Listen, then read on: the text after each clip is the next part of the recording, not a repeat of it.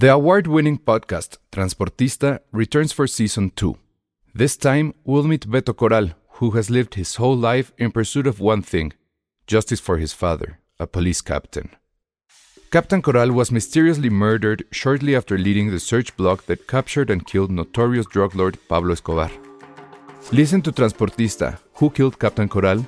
Available on the iHeartRadio app, Apple Podcasts, or wherever you listen to your podcasts. Many of us have those stubborn pounds that seem impossible to lose, no matter how good we eat or how hard we work out. My solution is PlushCare. PlushCare is a leading telehealth provider with doctors who are there for you day and night to partner with you in your weight loss journey. They can prescribe FDA-approved weight loss medications like Wagovi and Zepbound for those who qualify. Plus, they accept most insurance plans. To get started, visit plushcare.com slash weight loss. That's plushcare.com slash weight loss. Escuchas. Escuchas. Escuchas un podcast de Dixo. Escuchas Filmsteria con Penny Oliva, Alejandro Alemán y Josué Corro. Hoy nos acompaña Ale Castro.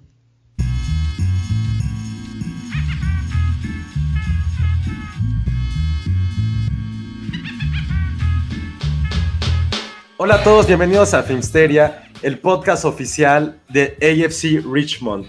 Que si no saben qué es el AFC Richmond, no sé dónde han estado, no sé por qué su vida es tan detestable, porque creo que Ted Lasso, como ya lo hemos platicado y lo vamos a repetir en dos semanas, que ya en la segunda temporada, eh, sí es esas series que creo que ya es como la cuarta vez que la que veo toda la temporada.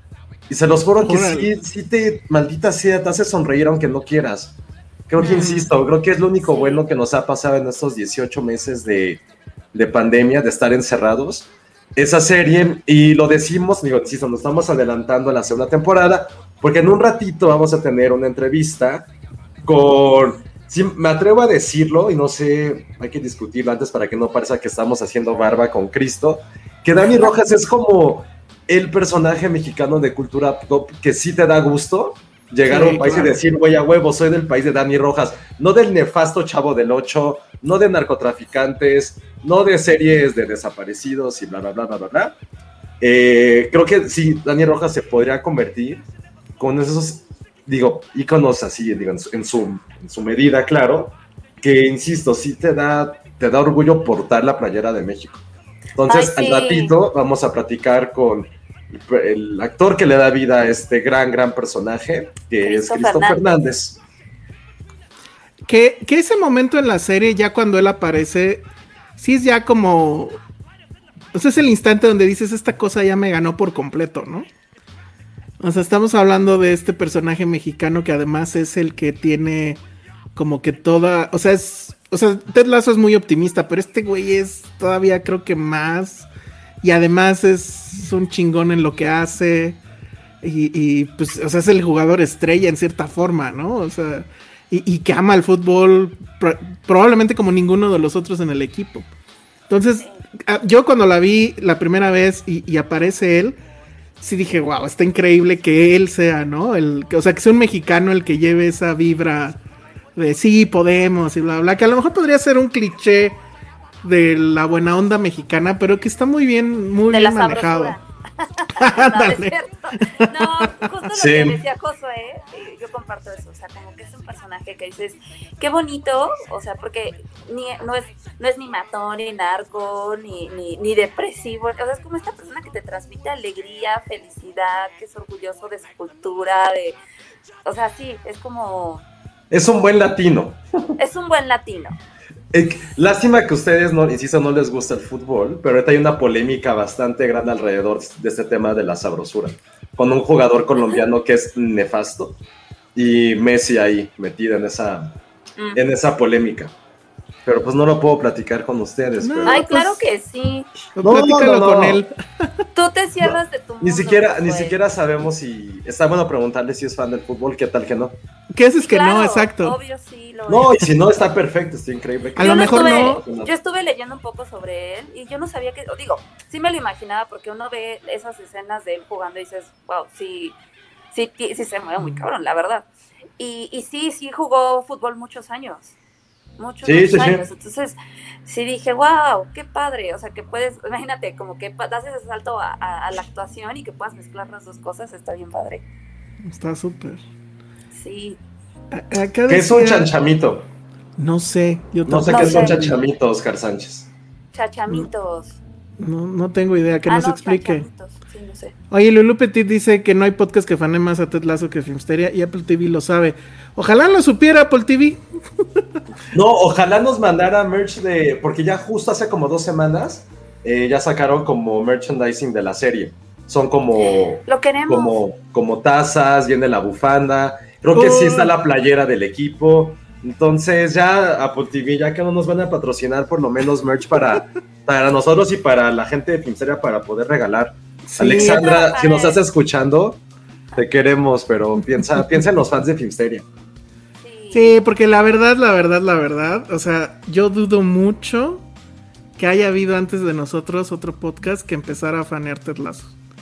O sea, sí, este, yo recuerdo que vi el trailer y en, en Apple TV, creo que aquí el más fan de Apple TV soy yo. Cosa rara porque no soy fan de Apple, pero sí soy fan de Apple TV. Sí, de hecho. Y, y- y vi el tráiler y me llamó mucho la atención. E insisto, yo además no soy fan del fútbol. Pero había algo en esa serie. Dije, sí quiero ver esto. Y cuando lo vi, creo que lanzaron creo que los dos primeros, o si acaso los tres primeros capítulos. Y sí fue así de binge watch, que además está bien fácil porque duran Media, casi hora, y son 10 capítulos. Exacto. Y sí se van como el agua. Y aparte, o sea, lo que me ha pasado mucho con la serie es que la veo y te lo juro como que quiero, como que quiero eh, como predecir lo que está, lo que va a pasar en el siguiente capítulo y de repente no puedes. Porque ves la evolución de cada personaje y es como, oh. Y lo que sí me ha pasado es que como que cada vez le das más, como que le doy más relevancia o le pongo más atención a toda la parte de la cultura pop que hace referencia a Ted Lasso en cada, como en cada episodio. Y eso está bien padre. Entonces, ahorita que entre Cristo va a estar buena. la- Ay, sí, la como aquel capítulo increíble donde todos escogen qué, qué quieren de patrocinio y él quiere patrocinar felicidad. Ah, sí. Y yo no Temple así de, ah, gracias, vete. Y yo no todo materialista. Ah, yo sí.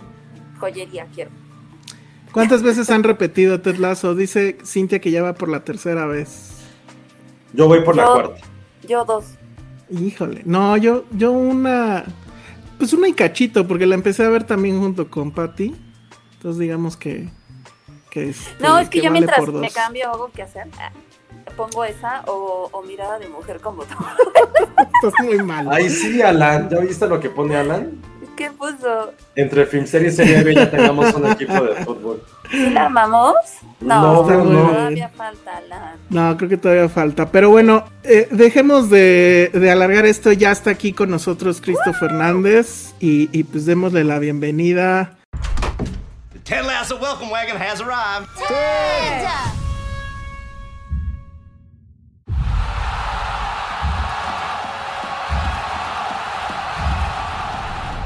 Hola Cristo, ¿cómo Cristo. estás? ¿Qué hola, Hola. ¿cómo están? Qué gusto, Cristo. No, el gusto es mío. Muchas gracias por, por invitarme. Bienvenido. Justo ahorita estábamos bañando muchísimo la serie y, y todo lo que nos gusta. Oye, yo, yo me quedé con la idea de que estabas en, en Londres, pero ya estás aquí en México, ¿ah? Sí, este, lle- llegué hace poquito. Terminamos la segunda temporada, la terminamos de filmar como yo creo que unas eh, tres semanas, más o menos. Y este, y bueno, ya ahorita salió una oportunidad, grabé un proyecto ahorita, algo cortito ahí en Ciudad de México. Y ya ahorita llegué a Guadalajara, ya de vuelta en casa. Nos hubieras dicho cuando estabas aquí. Pues, sí. pues para la otra. Sí, sí, sí. Pa- Sí. Para irte a estoquear. Ah, no. No, para, No, para haber pues hecho no. como el programa en vivo ahí con unas chelas. Ay, a estoquear. Mejor, más a gusto, ¿no? ¿Cómo crees que estoquear? Oye, y. O sea, sí extrañabas ya. ¿Te dio el síndrome de Jamaicón? Muy, muy clásico entre jugadores de fútbol. Oye, no, pero sí, fíjate que eh, eh, eh, en el proyecto en el que estaba me tocaba. eh, es, para, es un tráiler para un videojuego. Va a estar padre. Ah, Y- wow. Y, y- y Wow. tenía, tenía que estar este, eh, manejando un carro. Y en una de las escenas, este, había un cuate, un taquero, pero con su canasta de tacos y su, y su bicicleta. Y de repente en el, eh, grabando y luego corte. Y de repente se acerca el taquero y me dice, órale carnal, nomás me eches el carro encima, eh, te voy a echar todos los tacos de carnitas. No. Y yo dije, ay, qué buena onda que yo estoy de vuelta en casa, ya extrañaba. ya extrañaba que... Ya extrañaba que me echaran bronca y que le entendiera, Está increíble. Entonces sí extrañaba el folclore. Sí extrañabas el folclore. ¿Cuánto tiempo estuviste? Ah, o sea, entre la primera y la segunda supongo que tuviste oportunidad de regresar o... Sí, sí. No, este... Eh, la primera temporada fue en el 2019.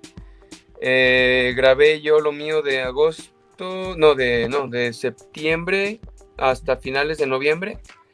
Y luego este, la tirada era quedarme más allá, pero pues luego bendito COVID y la pandemia nos, me, hizo regresarme y me quedé todo este año pasado en casa con la familia. Y regresé a Londres ahora en diciembre del año pasado, el 28 de diciembre, cuarentena de 15 días y a darle desde enero hasta hace tres semanas y cacho, allá en Londres. ¿Cómo, ¿Cómo fue abordar la segunda temporada? Porque supongo que, o sea, cuando llegaste a la primera, que ahorita obviamente te vamos a preguntar cómo pasó eso, pero digamos era una serie pues, de fútbol y bla, ¿no?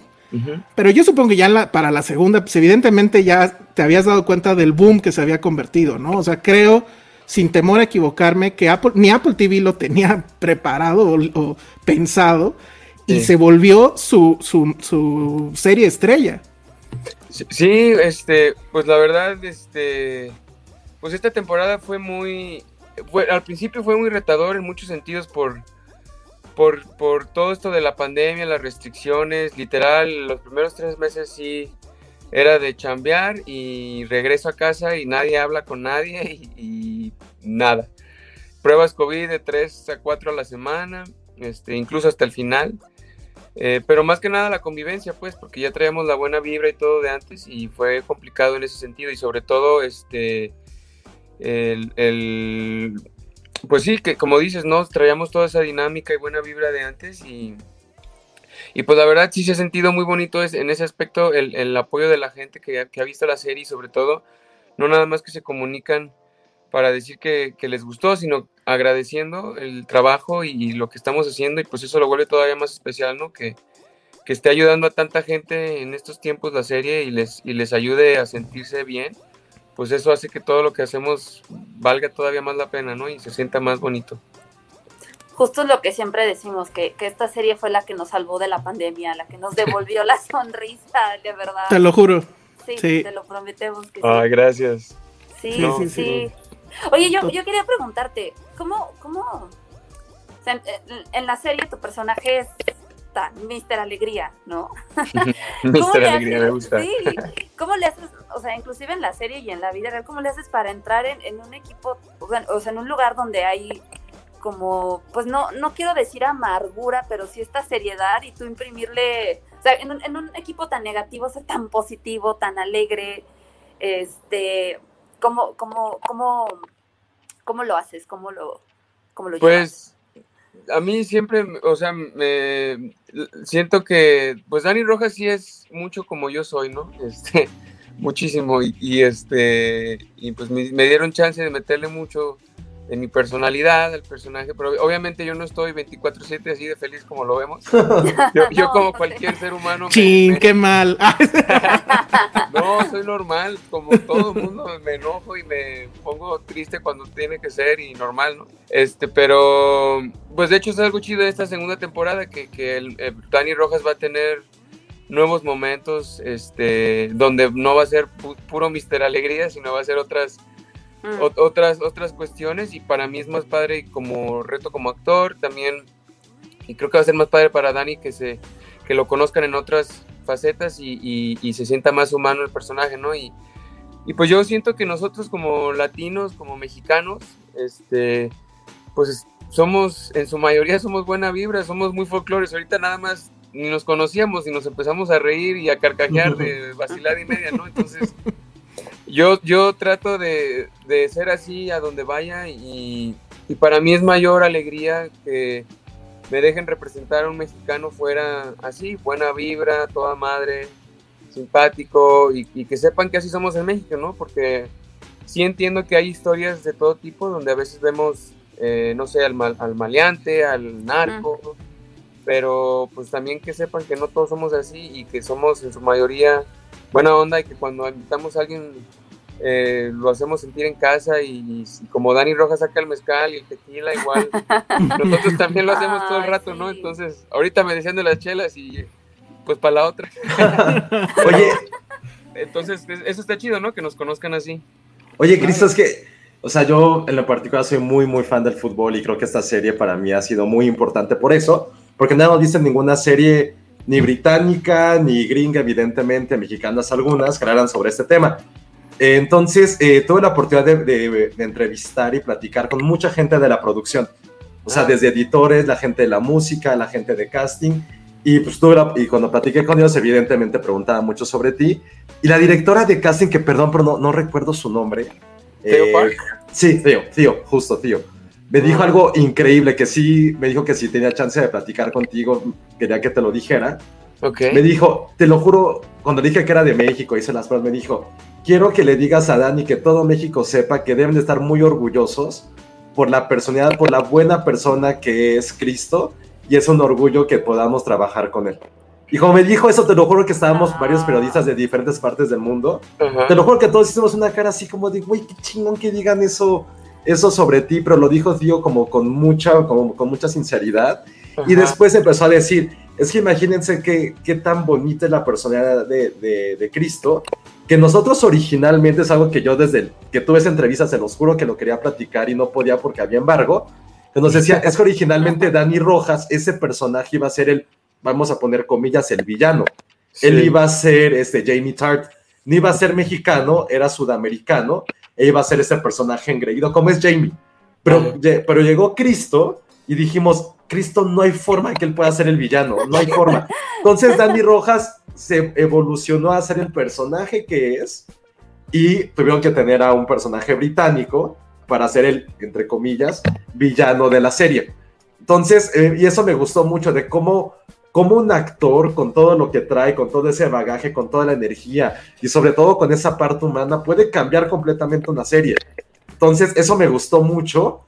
Y ahorita fue un poco lo que te preguntó, Al, o sea, como que nos habían dicho, bueno, me platicaron que hacía mucho de ti en, esa, en, ese, en ese personaje, y creo que eso es algo increíble, te lo juro que sí, ya me moría de ganas de poder platicar esto, porque es, es que en serio, imagínense, creo que todos los que le hemos visto y sobre todo los que somos fans, o sea, creo que ya no podemos concebir a Dani Rojas hasta ahorita, durante la primera temporada, a ver qué pasa en la segunda, que sea como este personaje, pues, como Jamie Tart, ¿no? Entonces, la verdad está bien padre, pero creo que esas palabras que te dedicaron, yo pocas veces dentro de nuestra experiencia hemos escuchado que alguien diga a alguien algo así de, de un actor. Entonces, felicidades y sobre todo lo que has dicho, ¿no? Como que pones el nombre de México en otros lugares sin caer en los clichés que nos ha ocurrido, sino simplemente como decir, pues, así somos y pues, no somos siempre la gente mala, o sea, veamos lo que, lo que hacemos. Entonces, la neta, gracias por la entrevista y sobre todo, qué padre que, que hablen así de ti, la verdad.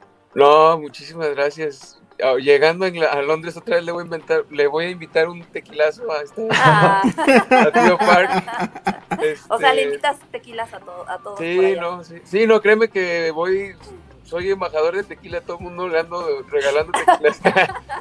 Eh, es que, pues, aparte Guadalajara. Sí, Sí, pues sí. Claro. Y en cuanto les digo que, en cuanto les digo que tequila no es nomás la bebida de los dioses, que también es la ciudad, dicen, ay no manches, es un pueblito también. Sí, sí, sí.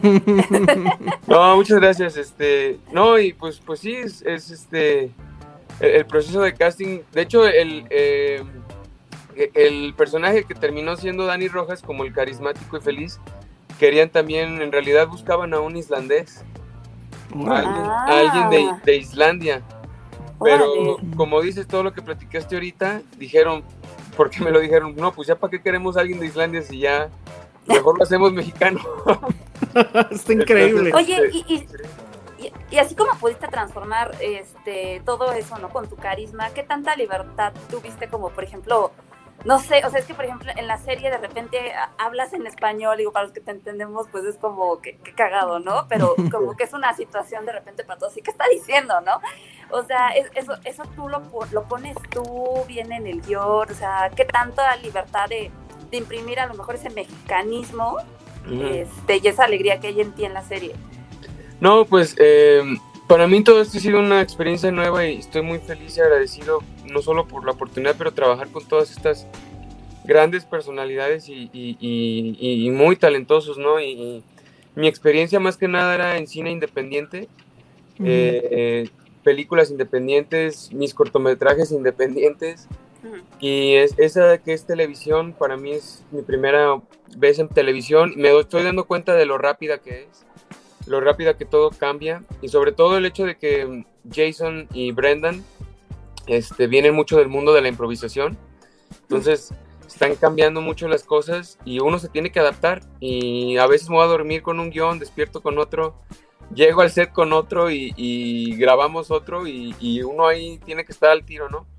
Y este, pero también eh, dan mucho, es, un proceso muy colaborativo, muy padre, ¿no? O sea, este, sí hay cosas fijas, pero siempre están todos abiertos a ver qué se puede ofrecer, ¿no? O sea, qué se puede aportar. Y muchas veces, eh, por ejemplo, eh, hay, hay varios momentos en los que, como dices, que yo me pongo a hablar en español. El otro día me, me, tuitearon algo y decía, eh, qué genial que, y no me acordaba que lo dije, eh, lo dije cuando me lastimé, cuando Dani Rojas se lastima. Ah, sí. que dice, ay, chin, ¿qué le voy a decir a mi mamá ahora de que voy a trabajar? voy, a, terminar de taquero, algo así dije. Y la, y la neta, pues me pongo a decir cosas y, y, siempre me preguntan, ¿qué dijiste? Ya lo traduzco y dicen, ah, está bien. o esta vez que también me, me salí cantando, en el guion nomás decía, Dani Rojas se sale. Y pues cuando me salí, me dio por cantar que qué feliz estoy como si estuviera en mi querida Guadalajara. y cosas así, ¿no? Entonces es, es, es muy chido, o sea, la verdad. Hay, hay, cosas también que a veces intento y, o alguien más y, pues no quedan. Y hay otras veces que sí quedan. Entonces e, es lo chido de poder trabajar con gente como Jason, Brendan, Joe, Bill. Además de que los escritores, mis respetos, son los que realmente hacen, son la esencia de todo esto, ¿no? Y de ahí es de donde viene todo el corazón de, la serie y nosotros pues aportamos nuestro granito de arena. Muy bien. Oye, acaba de entrar aquí Penny, que también es parte del equipo de Filmsteria. nada más, voy a aprovechar para quemarla nada más. Ella es la última que vio Ted Lasso porque, no sé, no tenía tiempo, ya sabes. Sí, exacto. Entonces, dile algo, por favor, dile algo. Eh, Pero ya está convencida. ¿eh? ¿Cómo te atreves? Sí, ¿sabes, ¿sabes qué? Sí, sí me dije a mí misma cómo me atreví después de ver Ted Lasso, ahora sí hace poco.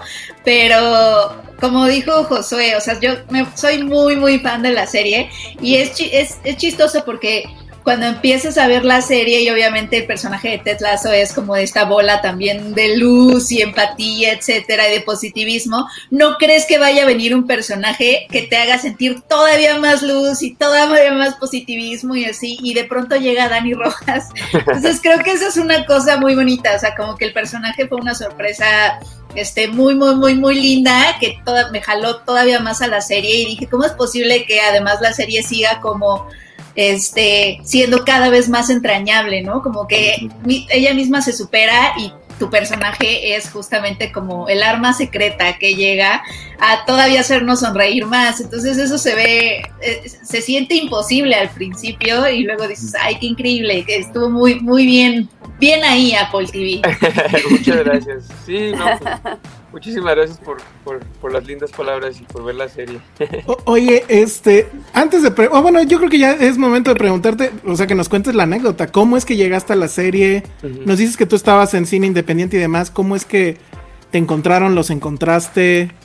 ¿Cómo fue ese rollo? Pues, eh, ha sido, eh, digo, todo empezó en mis épocas eh, de, de gloria cuando jugaba en los estudiantes tecos. Eh, jugaba fútbol yo en Guadalajara y empecé a jugar profesional a los 15 y este y pues le di muy duro al fútbol y luego no quise estudiar pero me metí a idiomas ahí hice luego mis papás inteligentemente me dijeron estudiar algo y yo dije ah está bien pues no quería estudiar. Me metí yo, según esto, a comunicación aquí en la UNIVA en Guadalajara, porque dije, va a estar fácil. Y, y, y decía, pues vemos, ve películas y me la voy a papear. Y, y, pues la neta, eh, resultó que cuando empecé a estudiar, este sí, no me, me valía cacahuate, pero después me lastimé las rodillas como buen futbolista que no llegó a primera. Yo llegué a segunda. Este, pero no llegué a primera, llegué a segunda y, y me lastimé las rodillas y de la nada me perdí contrato. Lo único que tenía era, era la escuela y me y empecé a ver materias de cine y, y dicho y hecho me empezó a fascinar, sobre todo la actuación, escribir. Y yo nadie quería actuar, yo actuaba en los videos de mi clase, en los videos de arriba, de, de generaciones arriba, abajo, y así empecé a hacer. Y dije, esta es la primera vez en mi vida que me está gustando algo más que no ser fútbol. Y le di, le di, todavía intenté regresar al fútbol, jugué en Puerto Rico, pero le quise dar de lleno a la actuación y, y ya se imaginarán a mis papás, ¿no? mi, mi familia. Ya no quiero ser futbolista, quiero ser actor. No, caramba. Este, este sí no, se va de Guatemala a Guatepeor. Y este, que de hecho sí pude ir a jugar a Guatemala, pero. Y bueno, entonces eh, dije, quiero hacer esto, lo quiero hacer bien.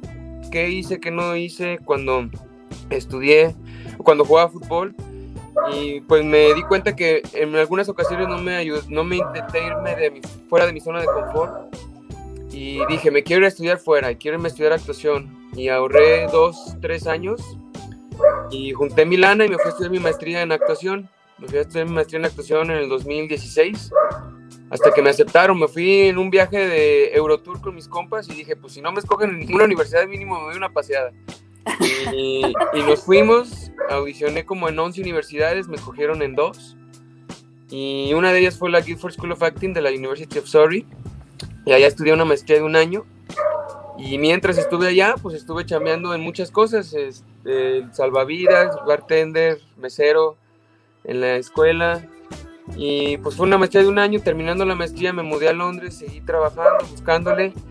Y pues la verdad es que ya nada más trabajos profesionales pude hacer como un comercial, eh, que la hice de luchador mexicano de unas papitas que sacaron allá. Luego se- luego se- luego se ¿Te acuerdas cómo se llamaban las papas? Sí, se llama McCoy's Chips. Lo tengo Ah, para en- buscarlo. en Lo vamos a buscar. Sí está en la imagen, está la imagen en internet. ¿Ah, ¿Lo tienes en tu canal? Sí. Ah, mi canal de. YouTube ahí lo tengo. Este, Qué increíble. sí, y estuvo botana, pero de ahí en más, o sea, pues la verdad no había chamba para un mexicano allá. Entonces lo que yo hice fue, me motivé y me puse a escribir y a ver qué historias yo podía contar, qué, qué historias yo podía actuar. Y me encanta la comedia. Co- Entonces este, empecé a, a hacer cortos cómicos y muchos de ese material pues lo tenía en mi reel y pues años más tarde resultó que salió Ted Lasso este, y vieron algo de lo, de lo cómico que tenía ahí y pues luego hice las audiciones, luego resultó que vieron que traía experiencia del fútbol, porque para eso yo sí me quise desentender por completo el fútbol. Y me da risa porque ¿quién iba a decir que el fútbol me iba a traer mi, mi primera buena oportunidad, siendo que yo me quise desentender por completo. Todavía a veces hacía cosas de actuación y me preguntaban, ¿dónde andas jugando? y cosas así. Y este, pero así, así salió, hice procesos de audición. Para ese entonces yo ya me había venido a Guadalajara porque de plano traté de quedarme allá, pero las visas estaban muy complicado. Y sí busqué ahí oportunidades, pero les digo, eran mis propios proyectos, por ahí otras películas independientes. Pero me vine a Guadalajara, salió la oportunidad, hice la audición desde México, hice varias, varios castings, luego las cosas de fútbol y, y hasta que me tuve, me fui allá, me lancé y dije, pues si pego, me quedo aquí, qué chido, y si no, men- mínimo me quedo a chambear aquí donde andaba en el restaurant bar. y, y, pues gracias a Dios se dio la oportunidad y, y- y nos quedamos y por eso llegué también, no, no llego al principio, llego después. Eh, cuando audicioné al principio en el año no supe nada y pues, fue esos cambios que tú platicaste que al hispano ya mejor no lo querían hispano lo- eh, o latino, lo, quisiera, lo querían inglés. Ya no iban a tener ningún latino, iban a tener un islandés, pero lo cambiaron de último momento porque dijeron, pues este cuate la arma para este personaje y, y por eso llegué así y, y llegué al final en, en la primera temporada. Wow. Oye, ¿y hay algo que nos puedas decir de la segunda? Yo sé que. Así como. Sé que obviamente sin spoilers y que seguramente no podrás Sí. decirnos mucho, pero ¿cómo lo viviste tú regresar? Este, no, digo, fue padrísimo eh, poder otra vez estar. Algo que admiro mucho de, de, de Jason y los que están encargados, Joe, Bill, Brendan, eh, es, es crear esa vibra, ¿no? Esa familia y, y la conservan con cast y crew. Este, trataron de regresar a todo el mundo y fue muy bonito poder reencontrarse con todos. Eh, eso es en cuanto a la vibra ahí en el set, ¿no? Y fuera de set también, pues, nos llevamos bien. Y de la historia, pues, este, no puedo decir mucho como tú comprenderás, pero pero te- sí te vamos a ver en acción otra Sí. vez y así. la, la verdad, mira, hay varias cosas padres en esta nueva temporada. Para los que les gusta el fútbol, va a haber más cosas de fútbol. Y pues me agradecido porque confían en mí para ponerme muchas cosas del fútbol. Que de por sí todos juegan fútbol, todos los que están juegan, pero me, va a haber más, más acciones futbolísticas. En cuanto a Dani Rojas, les digo, va, va a haber, ya no va a estar nada más feliz todo el tiempo y gritando fútbol is life.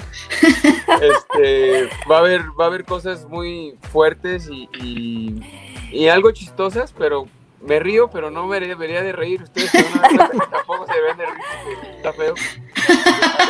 Este, No, ya me preocupé. ¿Te van a cambiar de equipo?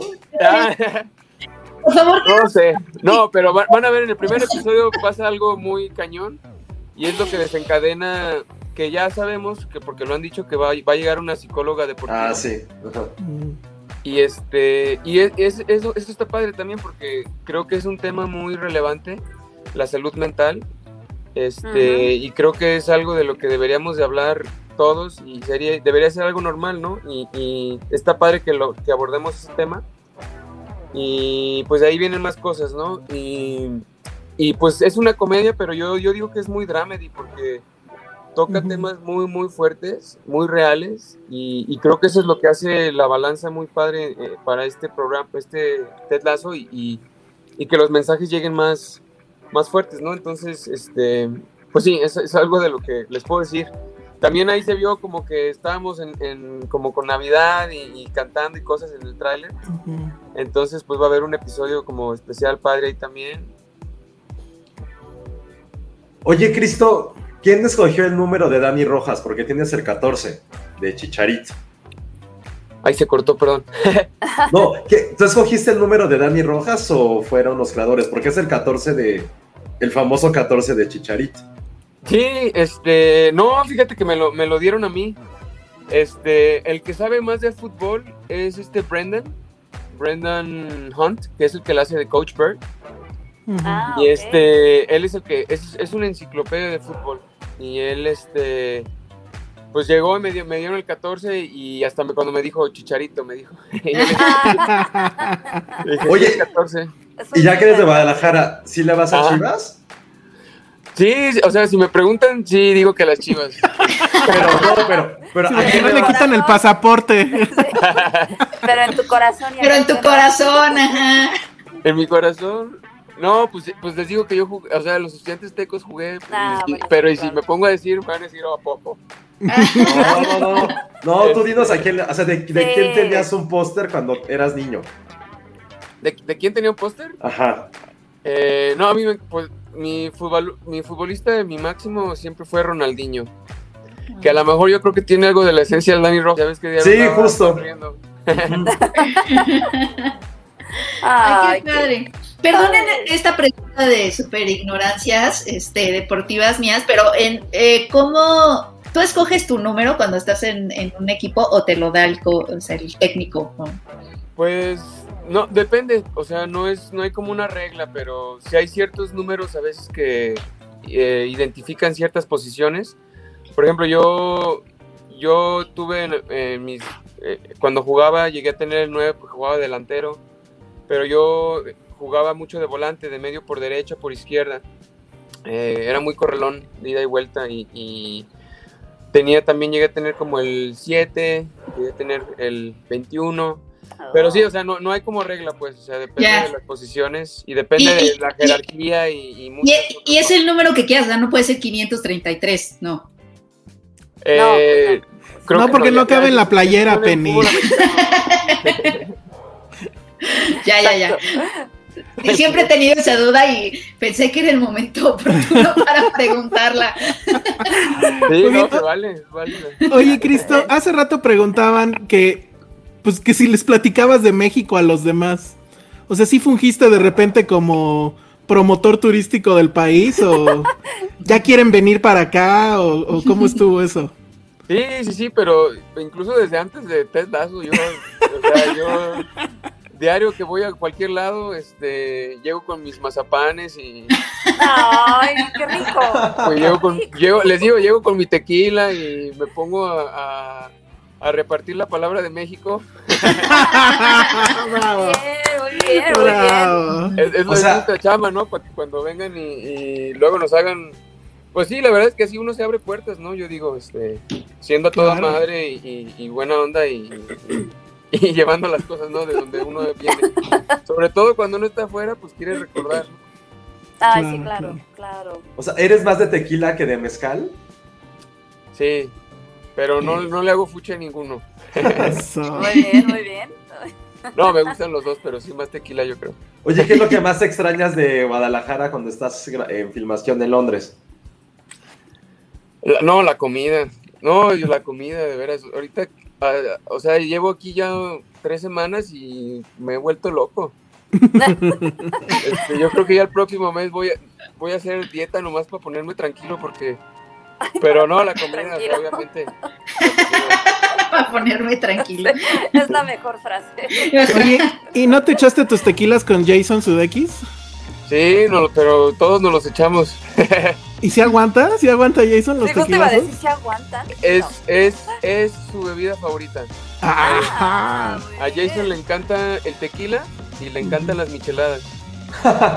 Órale. Sí. Está buenísimo eso. Ya le pasé, le pasé unos tips porque pues yo, yo trabajé allá de, de- en un Ah, claro. bar.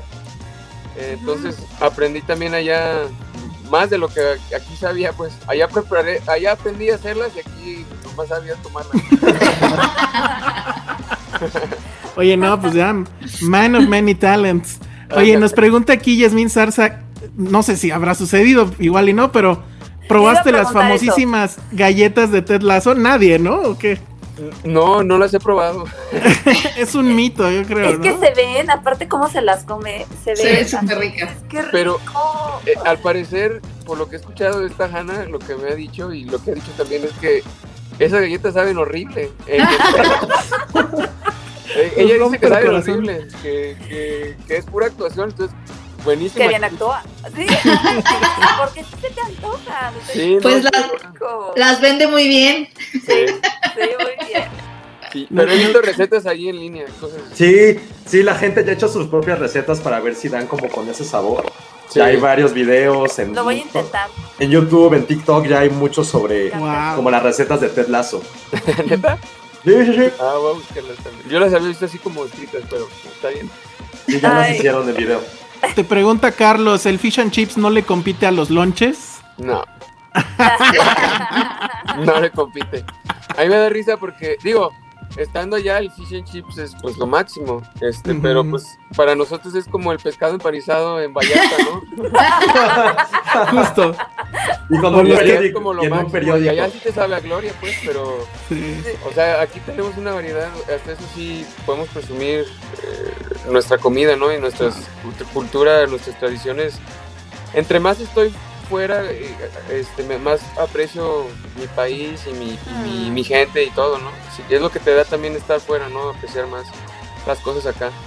Oye, pero los pups, los pups sí se ponen bien, ¿no? Allá. Ah, no, Sí, sí, sí, claro, Sí, claro. sí, sí. claro. No, y más con el, con el fucho y el fútbol ahorita. Con el fútbol. que, por ejemplo, Claro. estoy a la de Inglaterra porque jugó. Este, no, allá mis, mis amigos, eh, tanto mis amigos de la maestría y amigos que he hecho allá y los de Ted Lasso, cómo andaban allá de locos ahorita porque está en la final, Inglaterra. Ah, Sí. O sea, allá de- se paraliza el país también y, y- y estás en el pub y una vez con unos amistades fui y apoyamos a otro, no me acuerdo quién está jugando Chelsea contra, no me acuerdo quién. Y, y yo estaba con mis amigos del Chelsea, iba perdiendo y, y los otros que iban ganando, invitándonos este Ay, de consolación. Para que pases tus penas y ah, pues está bien, gracias. O sea, es, es buen- buenos ánimos y sí es, es otra manera de vivir el fútbol. Yo creo que por lo mismo de que es muy, es más chiquito, obviamente, pues eh, ve- ves mucho la gente gritando en las calles y celebrando y los cánticos y todo eso, ¿no? De, de Inglaterra, ¿a quién le vas? Eh, a mí me gustó mucho la época en la que estaba cuando estaba el Chicharito en, Manchester. En Manchester. Ajá, le voy al Manchester, me gustó también cuando estaba Ron- Cristiano Ronaldo, Rooney. Y ha habido grandes el Paul Scholes, eh, grandes figuras ahí, Van Nistelrooy. Sí. Por aquí preguntaban quién crees que gane la euro. Híjole, yo quiero que gane Inglaterra. Pero La verdad es que Italia está, está, o sea, lo veo muy bien. Pero digo, la final ahora sí que creo que está para cualquiera. Si me preguntan a quién le voy, yo digo que le voy a Inglaterra y, espero que gane Inglaterra. muy bien. Sí, Pero sí, Italia, pero Italia está muy bien. Ahora sí que a ver cómo nos va el domingo. Sí. Oye, y ahorita ya después de Ted Lasso decías que obviamente tenía, te, te interesaba este la comedia y todo eso. ¿Te gustaría más algo más después de Ted Lasso, algo más de drama o seguir, seguir con la comedia? A, mí, digo, lo que más me llena eh, como persona, a mí, Cris- Cristóbal, lo que más me gusta es la comedia. Me, me, me, me encanta estar, conocer gente, mis compas, todo el rato estamos riéndonos. En, mi sentido del humor viene de, mi- casa con mi, con mi mamá, con mi jefa. Entonces, a mí es lo que más me llena, ver la, la, la sonrisa de la gente y cuando todos se mueven de la risa es muy bonito. Y me encantaría, y además, o sea, a veces no, no puedes creer que estoy trabajando, estoy riendo, estamos botaneando lana, jugando fútbol. O sea, es una bendición, pero obviamente, este, como actor también, este, me gustan mucho los retos y me encantaría poder. He, he hecho algunas cosas donde literal es, algo totalmente distinto a Dani Rojas. Este, en Shorts México tuve hace dos años un corto que, que produje y actué y lo hicimos aquí en Guadalajara, eh, se llama Vainilla por la Noche, si quieren luego se los comparto. Y es sobre Sí, por un, favor. un padre, de, eh, es, es una ama de casa y trata de poder este, salir adelante a pesar de tener un esposo alcohólico y, y borracho de lo peor. Este, y ahí me toca ese papel. Entonces, este, pues me- a mí me gustan mucho los retos, pues. Entonces me encantaría también, pero mi, mi- lo que más me llena son los dramas con toques cómicos. Los dramas de la vida real con toques cómicos, es lo que me gusta. Ahorita traigo un proyecto, eh, se llama Fuera de Series, fue de mis primeros cortos, que fue de los que empecé, y es la historia de Guillermo González Camarena, que es el inventor de, la, de la televisión a color. Eh, ya conocí a los, a los hijos de Guillermo González Camarena y ya tenemos la autorización y estamos Órale. desarrollando juntos la historia. Pues ahorita estamos con el guion, pero yo en su momento hice el puro corto y me fue bien en festivales. Fue de mis primeros cortos que me fue bien en festivales y, y es de lo que invito a todos los que estén viendo también que se animen a hacer sus propios proyectos, ¿no? Y crear sus propias oportunidades. Yo, cuando hice este corto, lo hice estando en mi maestría de actuación allá. En un ratito libre pedí el equipo de la universidad y en mi casa pregunté que si se les ocurrían buenas ideas para grabar algo, me digan, porque tengo ahí dos semanitas que puedo grabar. Y mi mamá me dijo, pues está la historia de Guillermo González Camarena. Y yo, ay, mamá, pero es en los 40 en México, ¿cómo voy a grabar algo así en Londres? ¿Cómo fregados? y, y no, pues sí me animé y lo grabé allá y quedó chido. Wow. Y, y literal, a veces de que yo ponía el, el grabar y junto con mi otro amigo nos íbamos a actuar y regresábamos y corte, y corte y actuando, ¿no? Entonces, este, ahorita estoy desarrollando ya bien la historia y es otro proyecto, entonces son como los proyectos que me apasionan. Tengo ahí otro largo que los invito a que también lo sigan, está en, eh, lo grabé mi primer largo ahora en diciembre aquí en Guadalajara y se llama No Translation Required y es una comedia romántica bilingüe. Este, y que la estoy también pichando, espero, como serie de televisión. La historia es como entre Estados Unidos, México. Estoy viendo a ver si la hago entre Reino Unido, México, pero es, es comedia romántica con toques dramáticos porque abordo el tema de visas, de inmigración, que son cosas que he vivido yo. Este, entonces es, es eso, ¿no? También me gusta eh, hacer mis, mis guiones y mis oportunidades con mis, mis cortitos y mis... Espero ahora se hagan más proyectos más largos, ¿no? Oye, pues ya dile a Tim Cook, ¿no? A la gente de Apple que, Sí. que Sí, te ¿verdad? eche la mano. Sí. Ya estuvo No, bueno, pero- ya, ya me toca que me ayuden. Exactamente. Oye, sí. Tim Cook no te ha mandado nada, aunque sea una botella o algo. o sea, No, uy. no, no, no, no, no, todavía no, no. No, qué mal, mínimo que te inviten ahí al, al campus, ¿no? De Apple. Sí, de hecho sí. Sí, yo creo que estaría bien, pero sí, no, no, no nos han, no nos han, no nos han invitado aún. Que den una computadora para la edición. Sí. Ándale. Eso estaría, eso estaría increíble, ¿eh? Que sí te dieran la computadora para que editaras tus películas. Apple, la computadora para Cristi y para nosotros. Playeras del AFC Richmond y ya estamos todos contentos, ¿ven? Yo todavía no tengo mi playera de AFC Richmond. Entonces No, estamos No, bueno. bueno, ya, ya No, pues morimos. igual. Sí, hay muchas, muchas, este. Digo, es parte del protocolo, pues ahorita todo tiene que ser muy cuidado. Pero Ah, creo, claro, creo, por la creo que ya, ya están dando en, en línea, este, ya están a la venta, pero creo que nomás en Estados Unidos. Yo les dije, "Uh, Sí, no llegan acá No, todavía. pues. Ah, ¿qué pasó ahí? Oye, Cristo, Sí. ¿tienes Como que, se perdía una caja, ¿no? Y ya te la trae. Oye, de todo lo del cast, ¿quién es el que, la neta, quién es el que mejor juega fútbol?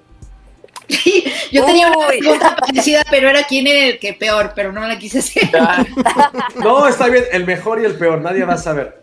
no, no, no, no. El mejor, el Este, mejor. No, digo, eh, to- todos jugamos fútbol. Este, yo, yo tengo mi, mi pasado de, de jugar fútbol profesional. Hay un cuate que eh, se llama Mo Hashim, que él, mira, esto, esto también habla mucho de, de- de- de Jason y de cómo él, los admiro mucho porque están constantemente dando oportunidades, ¿no? Por ejemplo, había una chava en catering que la vieron muy entrada y, y entusiasmada y ahora está en el departamento de arte, ¿no? Había un cuate que era extra, el, el de los futbolistas extras, y cuando se le dio su oportunidad, o sea, daba el extra y daba por ahí unas líneas chistosas y, y él se llama Mo Hashim, su personaje es Bomber Catch, y, este, y él resulta que también jugó fútbol en Suiza. Entonces, por ahí somos los que, pues, de alguna vez, de alguna manera tenemos más experiencia con el fútbol. Pero todos juegan, la neta, todos, todos juegan, todos los que están ahí. El que obviamente, pues ya saben que no juega es este Brett Gosten, el que le hace de Roy Kent. Pero digo, no necesita porque tiene una personalidad genial y, y es a toda madre él y, y- y, pues es, es- es- es un chingón ese cuate. ¿Con quién te llevas mejor de todos? O sea, alguien dirías, güey, me lo va a traer a México, vamos a empedar, va a ser así mi compa, compa. Ajá. Me lo Pues quiero, le me lo quiero traer a. México. Ya les dije a todos que le cayeran, este, digo, de alguna manera, ya les dije, mi casa es su casa. Ay, Este, eh, pues he, he convivido más por lo mismo de las escenas que tenemos con todos los, todos los que somos el- los futbolistas, el equipo de fútbol. Somos los que más hemos convivido, entonces, pues, de alguna manera con, con todos ellos, ¿no? Este, Billy, el que le hace de, de, de Gales, eh. Cola, el que le hace de, del Capitán Isaac, al final. Este, con, con todos ellos me llevo muy bien. Estefan, que es de Francia. También es lo padre de este cast que, que es muy multicultural, hay de muchos lados, ¿no? Y yo soy mexicano, hay uno de, de Gales, de, de Inglaterra, de, de, de Francia, hay de Canadá, de Estados Unidos, va a haber ahora alguien de Holanda, entonces eso está chido. Oye, ya para ir cerrando, están preguntando mucho esto. Ajá. Que cuentes la anécdota de la entrevista en la que el Cas se quedó en personaje. Supongo que es este video donde están afuera de un estadio, ¿no? Sí, y que se afuera de Wembley. viral. Sí, están Sí. afuera de Wembley, ¿no? Y, Ah, sí. y te entrevistaron como si fueras Dani Rojas porque el periodista no sabía que, que era un personaje de ficción. Ay, no. No. Pues re- resulta que fue, era la final de la FA Cup. Eh, Para los que saben de fútbol, es, es una de las copas de Inglaterra y era la primera vez que abrían los estadios. Y este, y pues entonces fuimos todos, nos la pasamos bien, este, viendo el fucho. Luego yo, yo tenía un, pues ten- yo creo que teníamos un chorro sin tomar chela, pues obviamente en el estadio nos echamos dos, dos, tres chelas. Pues estamos felices, ganó el Leicester a todo dar. Y pues vamos saliendo ahí todos, nos vieron a todos juntos en multitud eh, cantando. Y de repente pues este entrevistador se nos acerca y, nos ve, nos entrevista. Y pues se- a mí me preguntan, este, que de dónde soy, y yo le dije, de Guadalajara, México. Pregunta, ¿y veniste desde allá hasta acá? Y le dije, sí. Y luego me dice este, el, el el que le hace de Samo Bisania. Le dice, sí, se llama Dani Rojas. y, y de ahí ya no nos salimos. Hasta canción y Hasta- todo. ajá. Ay, no, amigo periodista, siento mucha, siento algo hacia ti, ajá, siento dolor, exacto, siento dolor. Me imagino al jefe así de qué diablos estás El editor, no. El editor, así de, ¿qué es esto? Sí, de hecho lo trolearon y luego, este, pues, eh, él, es- eh, como al, al día siguiente me escribió y me dijo, no me dijo no manches, ¿verdad? me dijo, no manches, son los de Ted Lasso, este, no- me han hablado mucho de la serie, no la he visto, la voy a ver ahorita. Ay, qué bonito. Bueno, le sirvió de promoción. Muy bien. sí. Exactamente, sirvió de... Ot- otro rezagado como Penny. ¿Ya ves, Penny? A ti te podría haber pasado, Penny. Me pudo haber pasado, exactamente. Muy bien, este, a ver, rápido ya, yo creo que las últimas preguntas, quiero pasar algunas del público. Jimena Lipman te pregunta que si estás viendo una serie, yo diría igual que o una película que nos recomiendes, todas las de Apple. Ah, No, de hecho, les recomiendo este Brett Goldstein, el que la hace de Roy Kent. Tiene una serie muy, muy chida en Amazon que me la eché y a los que les guste como tipo... Es como imagínense un Black Mirror, pero con tema de romance. Está muy psiquis, muy, muy locochón, Ah, la pero está, está muy padre. Se llama Soulmates, como almas gemelas. Ok, suena bien. Este, Y son cinco episodios de 30 minutos y está, está muy padre. Está un concepto muy chido. Es como imagínense un universo donde hay, hay una prueba que te dice quién es tu alma gemela. Entonces no sabes si tomas la prueba o no, porque pues ya estás Con en alguien. una relación o con alguien, o, o- o te animas o no te animas, o- y, eh, está muy padre. Este Nick Mohamed, que es el que la hace de Nate, que es mi personaje favorito, este, Ted él, él también es escritor y productor, y él tiene una serie que se llama Intelligence, que de hecho la produce y actúa el cuate que mm, salía en Friends. Y este, esa creo que también la pueden, no sé si esté o no, pero esa también la recomiendo. Y la de Soulmates, que es la que estaba viendo hace poco en Amazon. Y de Wow. películas, pues, eh, ¿cuáles he estado viendo últimamente? O ¿Cuál la- ustedes cuál me recomiendan ver? Eh, eh, Black Widow. Ay, sí, no. ¿Está?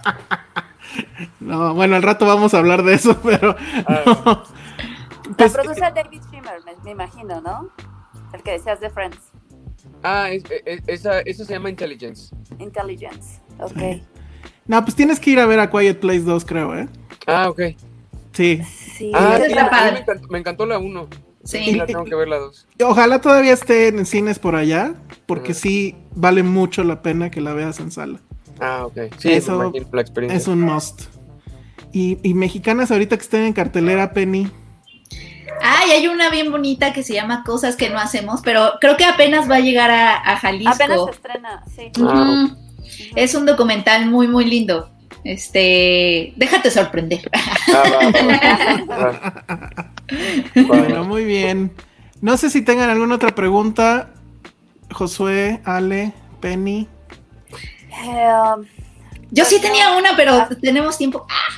Pues ya, Este, una, última ronda, ¿no? Sí, última última tenía- ronda, porque tampoco. Ajá. Me, me da curiosidad porque obviamente tienes experiencia jugando fútbol, pero supongo que ha de haber una diferencia o no, este, jugar fútbol mientras actúas. O sea, no sé, no sé si, porque pues estás en el partido por un lado, pero no sé si a lo mejor ya cuando tienes a la cámara encima tuyo, hay alguna diferencia como de actuar jugando, de jugar actuando al mismo tiempo.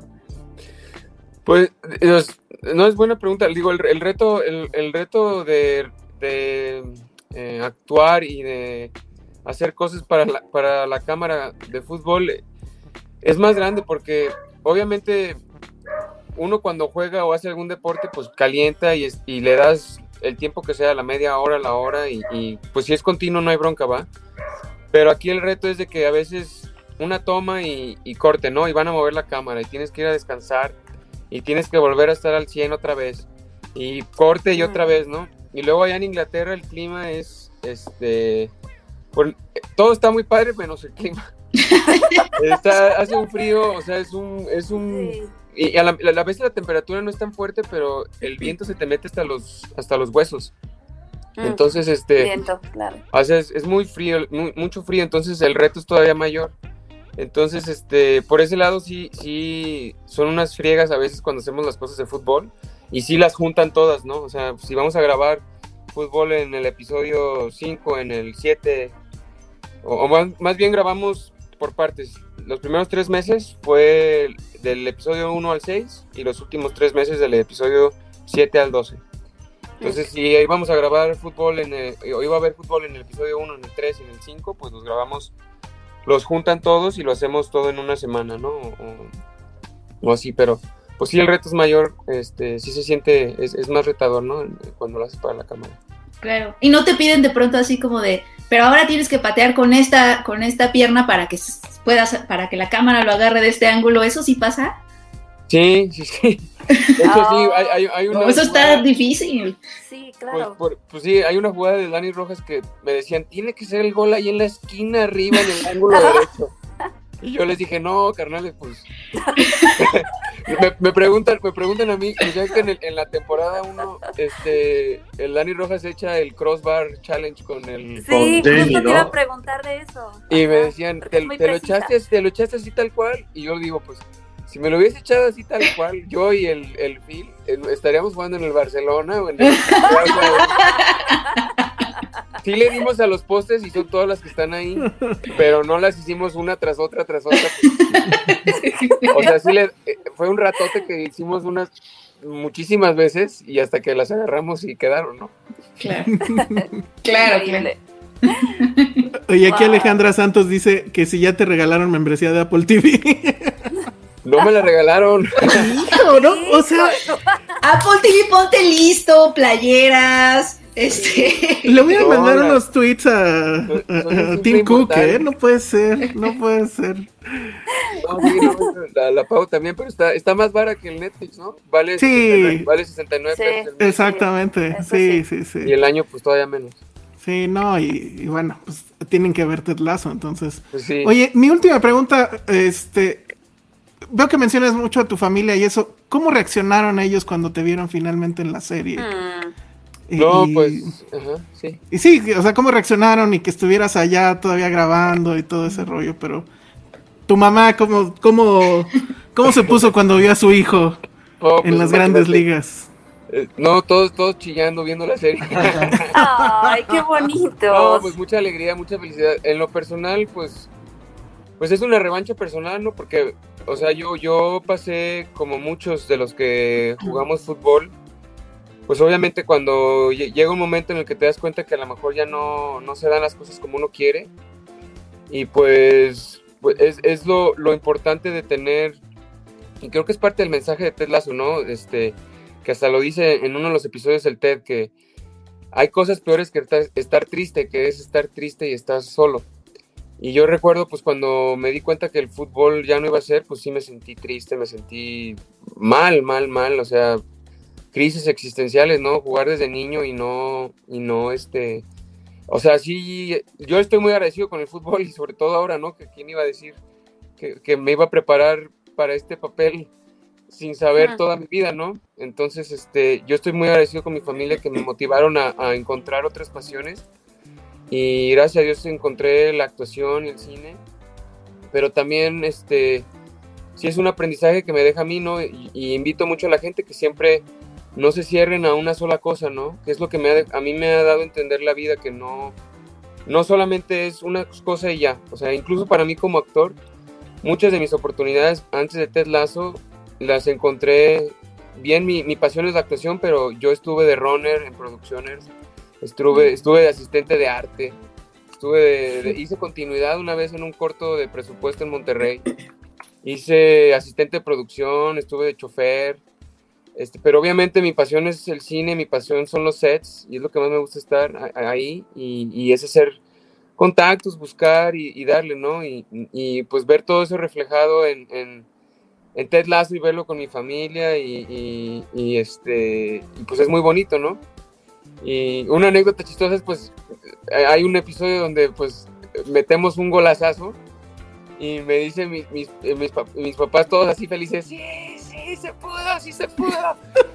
Llorando todos de felicidad y pues luego viene la situación que no, no vamos a decir, pero la tienen que ver. Y pues toda mi familia cambió, ¿no? De, de estar Ah. todos felices. ¿Qué? No, ya me preocupé más. No, no, no, pero, no, pero hablas de la primera temporada, del último capítulo. Sí, sí, sí, sí. Ah, ya, O sea, ya, ya, ya me acordé. Sí, ya está- bueno, de hecho, creo que a todos nos pasó también la primera vez que lo estaba Sí. viendo. Sí. Pero aparte ya tenía sentimientos encontrados porque yo le voy al Manchester City. Y fue Ah, como, güey, qué chido. Y de repente veo pinche Jamie Tart corriendo y así de regresen, regresen. Como yo gritándole a la pantalla como si no supiera que algo iba a pasar. O como si lo partida, pudiera cambiar. Yo, no, es que en un pa- no es que en un partido hacen lo mismo, pero es diferente. Pero yo gritándole a la pantalla en ese último partido de la última temporada y fue como de no. Pero sí, sí, ya, ya me acuerdo del, del gol que metes como de tijera, ¿no? Simón. Sí, sí, sí. Sí, sí, sí. Sí, muy de película eso. Muy Sí, padre. Bueno, pues yo con eso me quedo. No sé, Josué, si tienes una última pregunta. No, yo más bien este, quisiera agradecer a Cristo porque lo estuvimos ahí intenciando durante varios meses Ay, para, sí. para que pudiera estar. Gracias, que qué bueno que te pudimos eh, encontrar aquí en México. Ya para la próxima avísanos que estés en- aquí en el, en el XDF, en la. Ciudad de México, para poder echar unas chelas y platicar. Ahora nos da, nos da mucho gusto, la verdad, la, también nuestra, nuestra audiencia respondió muchísimo. Ojalá puedas ver los mensajes después en el chat de, de YouTube. Mucha gente Ah. te, te mandó muchos, muchos comentarios muy, muy padres. Eh, te quieren mucho, ya, ya se enamoraron mucho más de ti. Y la verdad, pues te, te deseamos todo el éxito del mundo en esa segunda temporada, en tus próximos proyectos, sobre todo. Y que sepas que aquí eh, en México ya, ya te has vuelto, por lo menos de los actores de series de televisión, creo que lo atrevo a decir, ya de los más, ya de los más queridos, la verdad. Creo que con tu personaje y tu personalidad, y ahorita escuchándote, ya nos dimos cuenta, insisto, como voy a redondear con lo que empecé, de por qué cambiaron el guion. O sea, cómo tienes ese poder para cambiar las historias.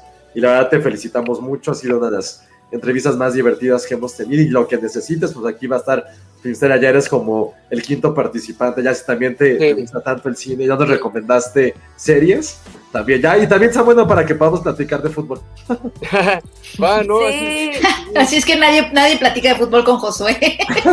Sí, porque somos, yo no soy fan, la verdad. Somos súper malos en deportes, pero Somos súper sí me malos. gusta, sí. pero no soy conocedora, lo Curiosamente, yo soy muy malo en. O sea, no, no me encanta el fútbol, pero las películas sobre fútbol, a mí igual las me pasa. De ya sé. fútbol me encantan. Sí, a mí también me, me pasa Ay, a mí sí me gusta, pero no, no Pues- soy conocedora. creo que es lo que tiene el deporte, ¿no? También es mucho de mucha emo- emoción y, y- y de superación y, y creo que por eso se acompaña muy bien con este mensaje, ¿no? De, de muchos mensajes bonitos que tiene Ted Lasso. Y sí, a mí también me apasionan mucho las, las películas o historias que tienen que ver con el deporte. Entonces, mi máximo, por ejemplo, es Rocky, ¿no? Es mi, es, es mi, Ah. mi máxima película, ¿no? Claro, claro. Por la historia y por quien es Silvestre Stallone y cómo le hizo y, y- y me identifico mucho con él también en crear cosas como le hizo él. el Claro. intento, pues, intento. Claro, Ay, claro. No, pues te va a ir súper bien, de verdad. Este, sí, sí, sí, sí creemos que se te van a abrir muchísimas puertas y que vas, vas lejos. Sí. No, muchísimas gracias. Felicidades, y Sí, ya, ya que seas ultra famoso, ya que vayas a alfombras rojas, acuérdate de los cuates. ¿eh? Claro que sí, claro que sí. No, Y aquí ya Mona, Alicia dice, quiero abrazar a Cristo. Ah, no es una exclamación religiosa. Muy bien, bueno, pues muchas gracias. Gracias, Fernando. muchas gracias. La y, y las lindas palabras, el apoyo y, y- y agradecer a todos los de Filmsteria que están viéndonos también el apoyo y que vamos a estar echándole ganas y, y luego les aviso también de, de mi película, creo que va a estar en cines a fin de año, les Justo, aviso sí. y, Ay, qué padre. Genial. y a ver Sí, cómo nos va con esta casa, segunda también Para temporada. promocionar todo lo demás. Este, Ah, Sí, para sí, sí. Sí, totalmente. bienvenido siempre. Sí, Gracias. Les aviso y a ver cómo nos va con la segunda, ya me dirán qué les pareció y, Sí. y ahí Claro. estamos. ¿Va? Perfecto, muy bien. Muchas gracias, Gracias, Cristo. muchas gracias. Hasta luego. Nos vemos, bye. Bye. Bye. Bueno, pues ahí estuvo. Mucha te- explosión de ternura. sí.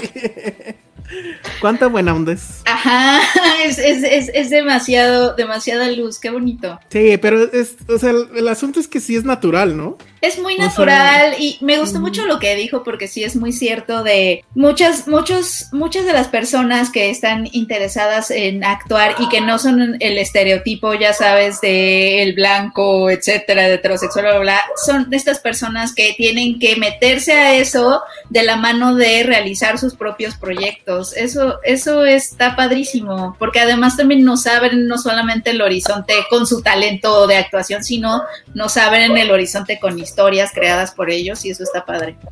Ay, sí, lo amamos. Lo amo. Me, me dolió mi cara, no, no sonreía mucho. Desde hace mucho no sonreía tanto. Como Burns cuando sonríe, Josué. Es que dice Carlos, quiero pensar que la sonrisa eterna de Josué era por la entrevista. Es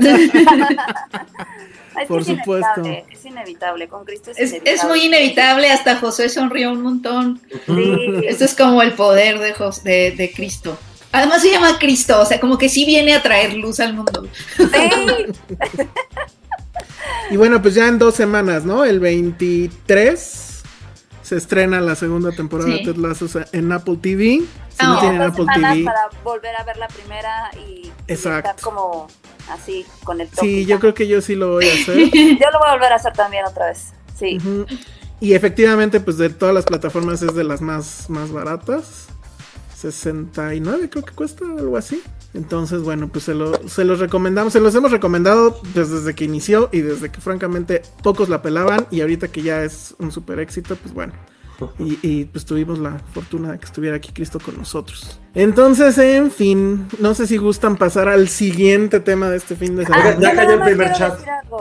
Ah, cierto, perdón. Hugo Hernández dice Penny, we need to talk about Kevin en Filmsteria. Ay, sí, se los puedo traer, puedo ir a ver si ya está despierto, porque oye, oigan, es mi primera vez que tengo gatos y a lo mejor Elsa me podría responder esta duda. Duermen ver. muchísimo, es normal. Sí, sí, sí, sí. Está bebé, ¿no? Aparte. Es que está bebé. Es que juega tantito así media hora y de pronto ya se, se duerme horas así y luego me le quedo viendo así como de sí estará bien, o sea, como ven, no sé qué hacer. O sea, hace ratito se me durmió, porque además ya cuando agarran confianza, nunca había tenido un gato, entonces cada día es un descubrimiento para mí. Empieza, se- ya se me empezó a subir muchísimo al cuerpo, así de que tantito me acuesto y ya lo tengo en la cara, y ahí se duerme, y entonces ahí me tienes trabajando así como con un ojo nada más. la al club. Porque no quiero, o sea, me gusta que esté encima, entonces no lo quiero Despertar. sí, no me tienes quitar. así trabajando, ¿sí? Pero, pero ¿sabes luego cuál es el efecto secundario de eso? Que, o sea, yo siempre que estoy escribiendo, gato se me queda aquí en el hombro. Pero entonces Mm. te pasa el calorcito, eso. Y ahorita que hace frío, entonces sí, ah, ya me dio sueño. Y te duermes. ¿Te O sea, duermes con sí, el gato? Sí, te duermes así como almohadita, los dos ahí. y ya. O sea, cu- cuando esté más grande vas a ver. Pero sí es normal que duerman mucho. Gato ahorita está durmiendo más, pero antes sí era. Es Daba por, más el, es por el invierno. Que Yo quiere- supongo que también invierno. Pero estamos en verano, Penny. Ay, ya sé, Ah. pero es que le llamarían verano a esto. ¿Qué está pasando? Calentamiento global. Que tiene que dormir en tu, en tu pecho, dicen aquí. Sí se duerme en mi pe como que obviamente yo súper ilusa, le hice una camita en la sala, entonces todas las noches lo llevo y lo pongo ahí, y al, al segundo dos que me acosté está aquí en mi cabeza, ¿no? Ay, qué bonito. Y yo sí, esto va a pasar siempre, y ya se duerme aquí en mi pecho y ya me duermo. Ya, ya aprendí a dormirme boca arriba, porque sí. No, y usualmente sí se duermen contigo, siempre, ¿eh? O sea. Jale que usualmente se duerme contigo. Hay un problema porque Patty es muy alérgica. O sea, Ah. ella inventó tener gato y es alérgica a los gatos, pero Oh, bueno. ya. Ay, no. Todo Pero- tiene que dejar afuera. Pero antes cuando tenía yo otro gato y cuando pues era mi departamento de soltero, se quedaba en, en la recámara, pero siempre se subía y se quedaba en mis pies, o sea, encima de mis pies. Y, y ya, o sea, sí siempre, siempre dormía. Entonces seguro va a pasar así, ¿eh? Dice, ¿qué prefieren los de Filmsteria, gatos o perros? Híjole, ya entramos ahí en un tema Yo ya no complicado. sé, ya no sé, porque Yo ya tampoco. bienvenidos. Ajá, es muy difícil. naturaleza. Pero para ser sinceros, los, los gatos nos dan más alergia. Los Lo- gatitos dan alergia. A mí no me dan alergia, pero sí sé que muchas personas son alérgicas. Bueno, Yo- lo que pasa es que los perros se dejan también hacer más cosas que un gato. O sea, un perro lo puedes agarrar y así de "Mua, mua, mua, mua, mua", y un, y Sí. un gato sí es como de ya basta, ¿no? Y te da. la Sí, te da. casi, casi, Y, y hoy lo llevé a... Exacto. Y creo que, creo que tu cuerpo sufre un poquito más con el gatito, porque hoy lo llevé al veterinario y le tuvieron que poner como antibiótico porque tenía un- una infección. Y no, y me arañó muchísimo cuando lo estaban, cuando lo usaban, estoy toda arañada así, cuando le estaban poniendo su piquetito. Casi lloro así. Yo dije, esto se ha de sentir cuando llevas a tu bebé al kinder o algo así. Porque fue de, lo tuvimos que agarrar o sea, varias veces y yo así, no, no lo quiero agarrar, no lo quiero hacer sufrir. Y el veterinario viéndome como, es que lo tienes que agarrar. Claro, Cintia, Cintia Salmerón es Team Perros y Cerditos. Ah, Obvio. Y que por cierto, en la película de la que vamos a hablar al rato salen unos cerditos. Ah, sí, es way. cierto. Nada más quiero hacer un comentario rápido. Es que ayer fui a la oficina, tuve que ir a mi oficina, no había nadie. Este, y estaba hablando con, con la que pues lleva finanzas y así, este, Patricia Mares, que nos ve, y me, me dijo que es súper fan de Filmsteria, y que su, que un amigo suyo que se llama Omi Torres, así es como de, es que, porque le, ella le contó que trabaja conmigo, y su amigo como que no le creía, así de, ay, ¿en serio la conoces? Es que me gusta mucho Filmsteria, no sé qué. Entonces le dije, no, lo vamos, le voy a mandar un saludo de cuando, cuando esté el programa para que sí te crea. Y, y agradecerle que nos escucha, dice que es súper fan y que, pero nos escucha por Spotify, entonces Qué bonito. Muchas gracias Bueno, por escucharnos. Y ya no le estaba creyendo. Pero No fue está mintiendo. chistoso. Fue muy chistoso porque en la oficina es así como de, es que este, este, tú estás en Finisteria y no, yo pues sí, no, ya llevo ya, pues, ya casi dos años.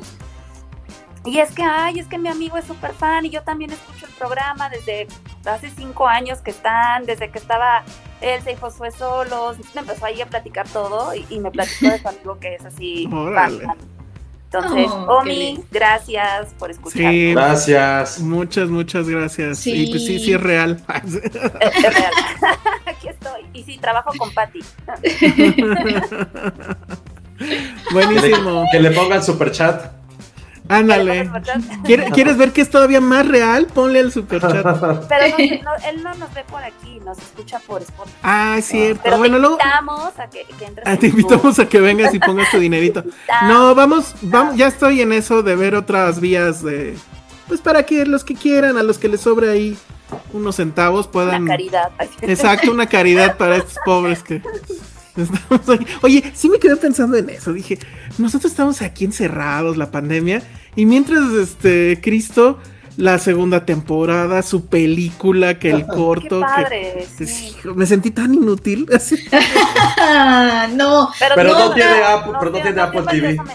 Pero no tiene Apple TV, yo sí, bien. Ya, Ya, te Perfecto. sientes mejor, Elsa, muy bien. ya me siento súper bien. Venga. Oye, no, pinche Tim Cook, ¿eh? O sea, sí le voy a mandar este tweets de hate.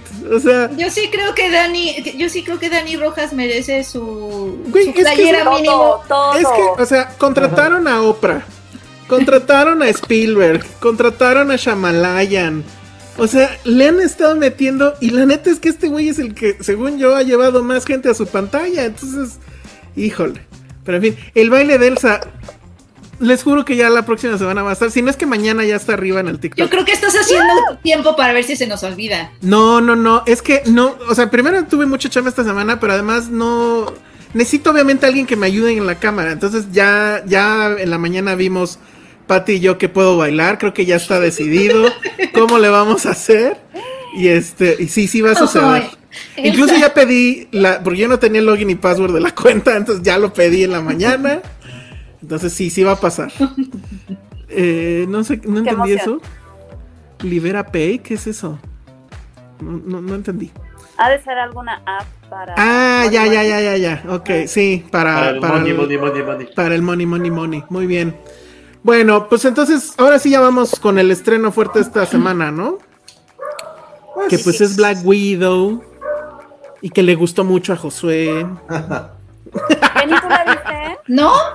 Ah, entonces tú y yo no la vimos. A ver, cuéntenos, muchachos. O pregúntenos. Pregunte, pregunte. Sí, ¿Es una, ¿Era una película necesaria? En verdad. no.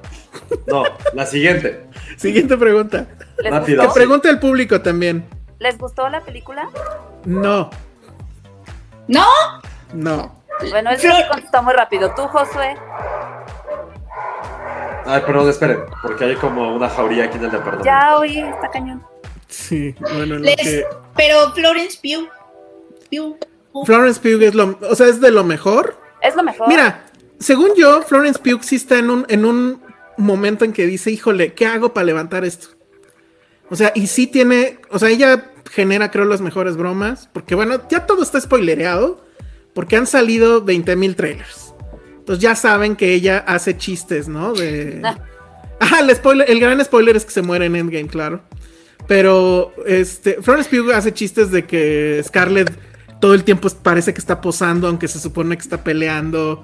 Y, y, pues se burla de ella. Eso está padre.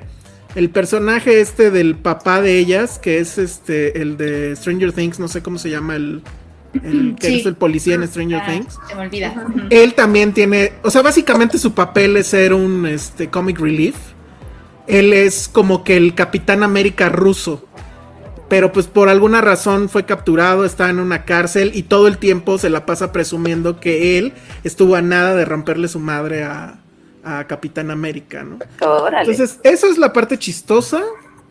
Pero. Oye, aquí, aquí preguntan algo que era un poquito, no lo iba a preguntar yo así, pero bueno, alguien lo dice. eh, eh, el Raimundo dice, ¿enseñan carne? Ah, yo tengo ahí un. te- A ver, Josué, ¿ya, ¿ya se fue la jauría? Sí, primero, sí, ¿Qué, primero qué sí me significa gustó. enseñan carne? Espérame, primero sí me gustó. Ajá, ok. Es que la verdad, como vas con tan pocas expectativas y sabes que ya es una estupidez porque el personaje se murió y no, y no aporta nada a la saga. La Es verdad, que yo fui- por eso yo- no la sí. quiero ver. No, pues más bien fui como muy abierto de ver qué estupidez hace. Y la verdad, dentro de todo su universo absurdo, pues no es que ni siquiera me la haya pasado mal, simplemente como que dije, güey, pues voy a tratar de ver una película que no sea de superhéroes. Y es como una versión bien pobre de un Jason Bourne. Ajá. O de un O de una Imposible. película Bond. Ajá. Sí, eh, Todas, las tres están mezcladas. pues sí, sí. Entonces fui con esa idea y dije, a ver, ojalá no- que la primera mitad sí es como muy de espías. Sí. O sea, o sea, digo que se inclina un poquito más hacia Jason Bourne porque el güey es de los tres superhéroes que siempre, bueno, de los tres agentes que siempre, siempre hemos hablado, el que es más como medio superhéroe porque es el que hace más cosas físicas y el más cabrón es Jason Bourne. Y hubo momentos en que sí parecía eso, que ese güey puede haber estado, porque creo que hay una escena, Elsa, que alguna de las dos, creo que pelea casi como con una pluma también. O agarra como algún instrumento, como, Como un celular. Cuando Eh, están John peleando Wick- las dos. Ah, ya, es que John Wick está muy inferior a los No, no, no, espías es que como dicho, dijiste pero, la pluma, acuérdate que... pero la pluma, ese es, es- no, ese es Jason Bourne, o sea, John Wick no es. Sí, no fue primero. Jason No. Bourne. No, fíjate que sí, pero dentro de todo, Ale, yo sí pensé en algún momento, por el estilo de pelea en ciertos momentos, y dije, híjole, ya John Wick es una referencia muy, muy fuerte. Yo también Yo lo sí pensé, sentí- cabrón, cabrón. Sí, O sea, hubo un momento en que dije, sí está aplicando el John Wick. sí. Pero, o sea, el tema es, para mí, es. O sea, no es una película que, que necesitamos, es una película que, que cae bajo, su, bajo el propio juego de Marvel. O sea, Marvel siempre nos dijo, güey, todas nuestras películas son súper importantes, las tienes que ver, porque además todo está conectado y después de esta va a venir otra cosa y si no viste esta, entonces ya no entendiste aquello y bla, bla, bla, bla, bla.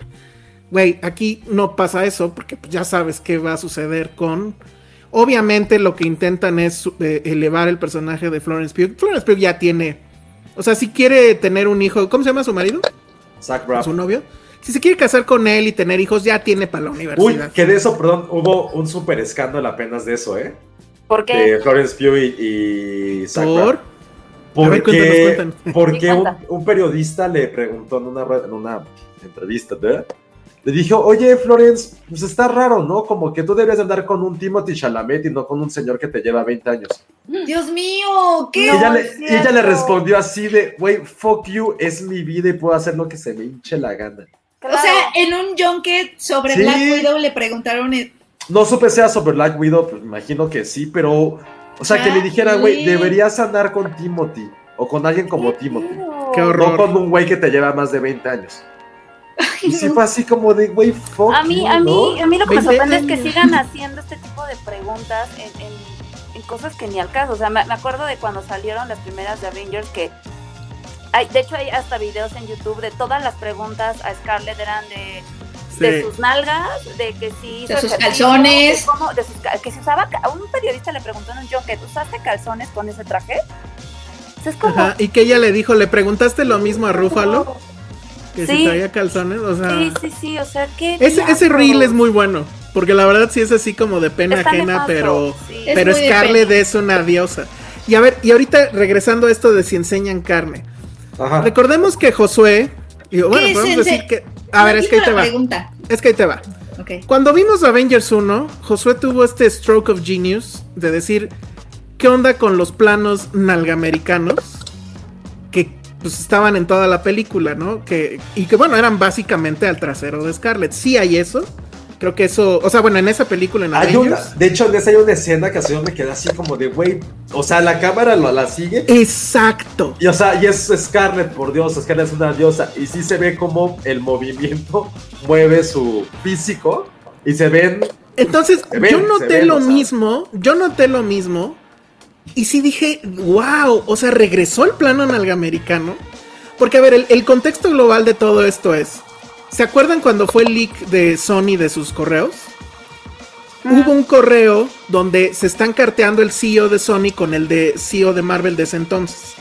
Y el CEO de Marvel le decía, porque creo que le estaban hablando de si ya era tiempo de que hubiera una película de superheroínas. O sea, la protagonista que fuera una superheroína. Una mujer, pues. Y entonces le dijo que no, que las mujeres no servían para esto y le enlistó, ¿no? ¿Quién, quién, decía. ¿Quién dijo que no? ¿Quién decía que no? El de Marvel. Que no es el que está ahorita. es como el CEO emérito ahorita. No me acuerdo el nombre. Pero no es este. El, el que es CEO tal cual ahorita. Pero entonces le enlistó, ¿no? Este, Catwoman, Electra, Supergirl. Este. O sea, le, le listó varios. Y luego cuando pues ya vino, vino el Me Too y como que hubo esta cosa muy fuerte de los fans de decir, pues Wonder ya que ven-. Vino Wonder Woman y ya fue así como de, oye Marvel, pues ya la película de Scarlett, ¿no? Bueno, la de Black Widow. Y pues hicieron pendejos, luego ya como que no tuvieron de otra y sacan la de, ¿cómo se llama? Captain Marvel. Que a mí la verdad es que pues, me dejó un poco me. Pero era obvio que la quien merecía una película en el MCU para ella, pues era Scarlett. Entonces llega esto y, o sea, yo sí iba con una expectativa medianamente alta, porque dije, esta es en la cual pues le van a cerrar la boca a todos, que va a ser la gran película, donde Scarlett va a brillar. Porque seamos honestos, durante todo el MCU Scarlett ha sido básicamente pues la nana de los Avengers. ¿No? O sea, casi casi les está recogiendo ahí sus cosas, les está cuidando. Y dices, bueno, aquí va a ser la directora, no recuerdo ahorita su nombre, ahorita lo busco Kate rápido. Shortland. Exacto. Ella tiene un historial muy interesante de dramas femeninos intensos, de mujeres que están en, situaciones límite. Eh, Ha ganado, bueno, creo que estuvo nominada en Sundance, ha llegado a Cannes, o sea, es una directora. Y pues la verdad es que creo que lo que pasó fue que estamos ante la clásica fórmula Marvel, que es agárrate un género que guste, que en este caso es espías, agárrate a la directora de renombre, pero que sea de, de la onda indie, ahí está, métele un guion que lo hicieron los mismos que los de WandaVision, y pues que la directora no se meta, ¿no? O sea, que haga, pero que no proponga, y la verdad es que se nota mucho. Yo sentí que las escenas de acción están muy mal filmadas. Creo que la mejor es esa de, los carros, que se ve, o ya hubo un trailer casi que le spoilera por completo. Tal vez la primera persecución. Y listo, o sea, a mí me dio mucha flojera. Es una película donde hay diálogos larguísimos, aburridos. Hay un soliloquio con el villano, que es un villano tipo Bond. Este, y la verdad es que la lógica de, la- de las escenas de acción no dista mucho de la de Rápidos y Furiosos, ¿eh? O sea, nada más porque no traen un carro, pero este rollo de Scarlett está cayendo de una. Es como una base que está en el espacio flotando, no entiendo. Y ya está la explosión y ella cae y va como Mario Bros. así saltando, ¿no? Y cae y, y sin problema. Sí dices, güey, ya. O sea, eso yo no lo compro. A mí me aburrió mucho. Hasta eso no me dormí, pero sí me aburrió mucho. Y al final creo que sí te quedas con esta cosa de ¿para qué? Sí, y aparte, o sea, creo que sí es buena pregunta eso, lo de, lo de la carne, porque pues en sí son tres protagonistas. Y las tres, o sea, la neta están increíblemente guapas, o sea, surrealmente guapas. O sea, es de Florence, Scarlett, evidentemente. Hay que preguntar ahora sobre Rachel Weisz, pues también es guapísima. Y a diferencia como de otras películas, donde también hay como en la contraparte el eye candy masculino, pues en esta no hay. O sea, absolutamente no existe. Pero si es una película y dices, güey, como para qué? Para introducir a Florence Pugh, pues está bien, porque pues, es una... O sea, su papel es otra Black Widow, sería Black Widow 2, el regreso. Entonces, realmente yo no sé nada de que si ella se va a incorporar al MCU o no. No, es un hecho, porque... Pero pues sí, o sea, sí. Quédense, quédense a la escena extra. Es que tú no te quedaste la escena extra, creo. Es un hecho que va a estar ahí. Y esto... Y bueno, sí, con todo ese contexto, efectivamente me, llama mucho la atención que sí regresaron al, al, plano nalgamericano. Porque justo una de las cosas que Wonder Woman sí tenía y, y que creo que todo el mundo le reconoció es que Patty Jenkins nunca cayó en eso. O sea, y, me acuerdo que lo comentamos aquí. Siempre mostraba a Wonder Woman en posición de poder, pero nunca la sexualizaba, o sea, nunca hacía el clásico close-up a las nalgas, pues, ¿no? Entonces, digo, ahora sí que cada quien su onda, pero sí me llama mucho la atención que sí hay. Incluso yo, y se me olvidó preguntarte eso, qué bueno que ahorita salió. Porque yo sí lo noté y dije, ¿seré yo que ya estoy viendo moros con tranchete o sí fue en serio? Pero pues ya Josué me está confirmando que sí, sí sucede. Lo sintieron así. Sí. Pues es que, ¿sabes? Dijimos que es lo peor que ni siquiera importa porque la película en realidad no tiene ni un sentido. O sea, sacaron que haga una película de un personaje que ya conoce su destino. O sea, probablemente si esto hubiera salido muchos, hace 5 o 7 años antes, creo que no solamente hubiera sido como una película mucho más rica, pero los, o sea, también creo que lo que representaba Scarlett como el personaje, entre comillas, más humano de todos, creo que su muerte hubiera sido como algo que hubiera a lo mejor dolido más, o fue lo que alguna vez dijimos, o sea, y creo que aquí nos quejamos mucho, que la muerte de Scarlett era completamente estúpida y innecesaria. Porque si el argumento es porque no tiene familia, y eso lo reiteran mucho durante esta película, es como, güey, que está súper moralino, súper cristiano, que porque no puede ser madre, merece ser sacrificada. Y que en esta película, insisto, si hay un tema por ahí que habla sobre eso, pero, insisto, es que no tiene ninguna razón de ser, aunque ya hablando ya de otras cosas, por lo menos la primera mitad, antes de que empiecen todas las cosas de Marvel, cuando lo puedes ver como una película como de espías, de espionaje, de, de putazos tal cual, no es tan mala. No es tan mala porque aparte sí está, está cool que sean dos, dos mujeres, las que estén rompiéndole la madre a todos y las que están investigando ahí como eh, hay algo absurdo pero que están investigando es como ah va está chido teníamos mucho tiempo que no veíamos esto. O sea, sobre todo como que siempre es la loba solitaria no o sea como que esta vengadora desde así desde You Are Sarah Connor.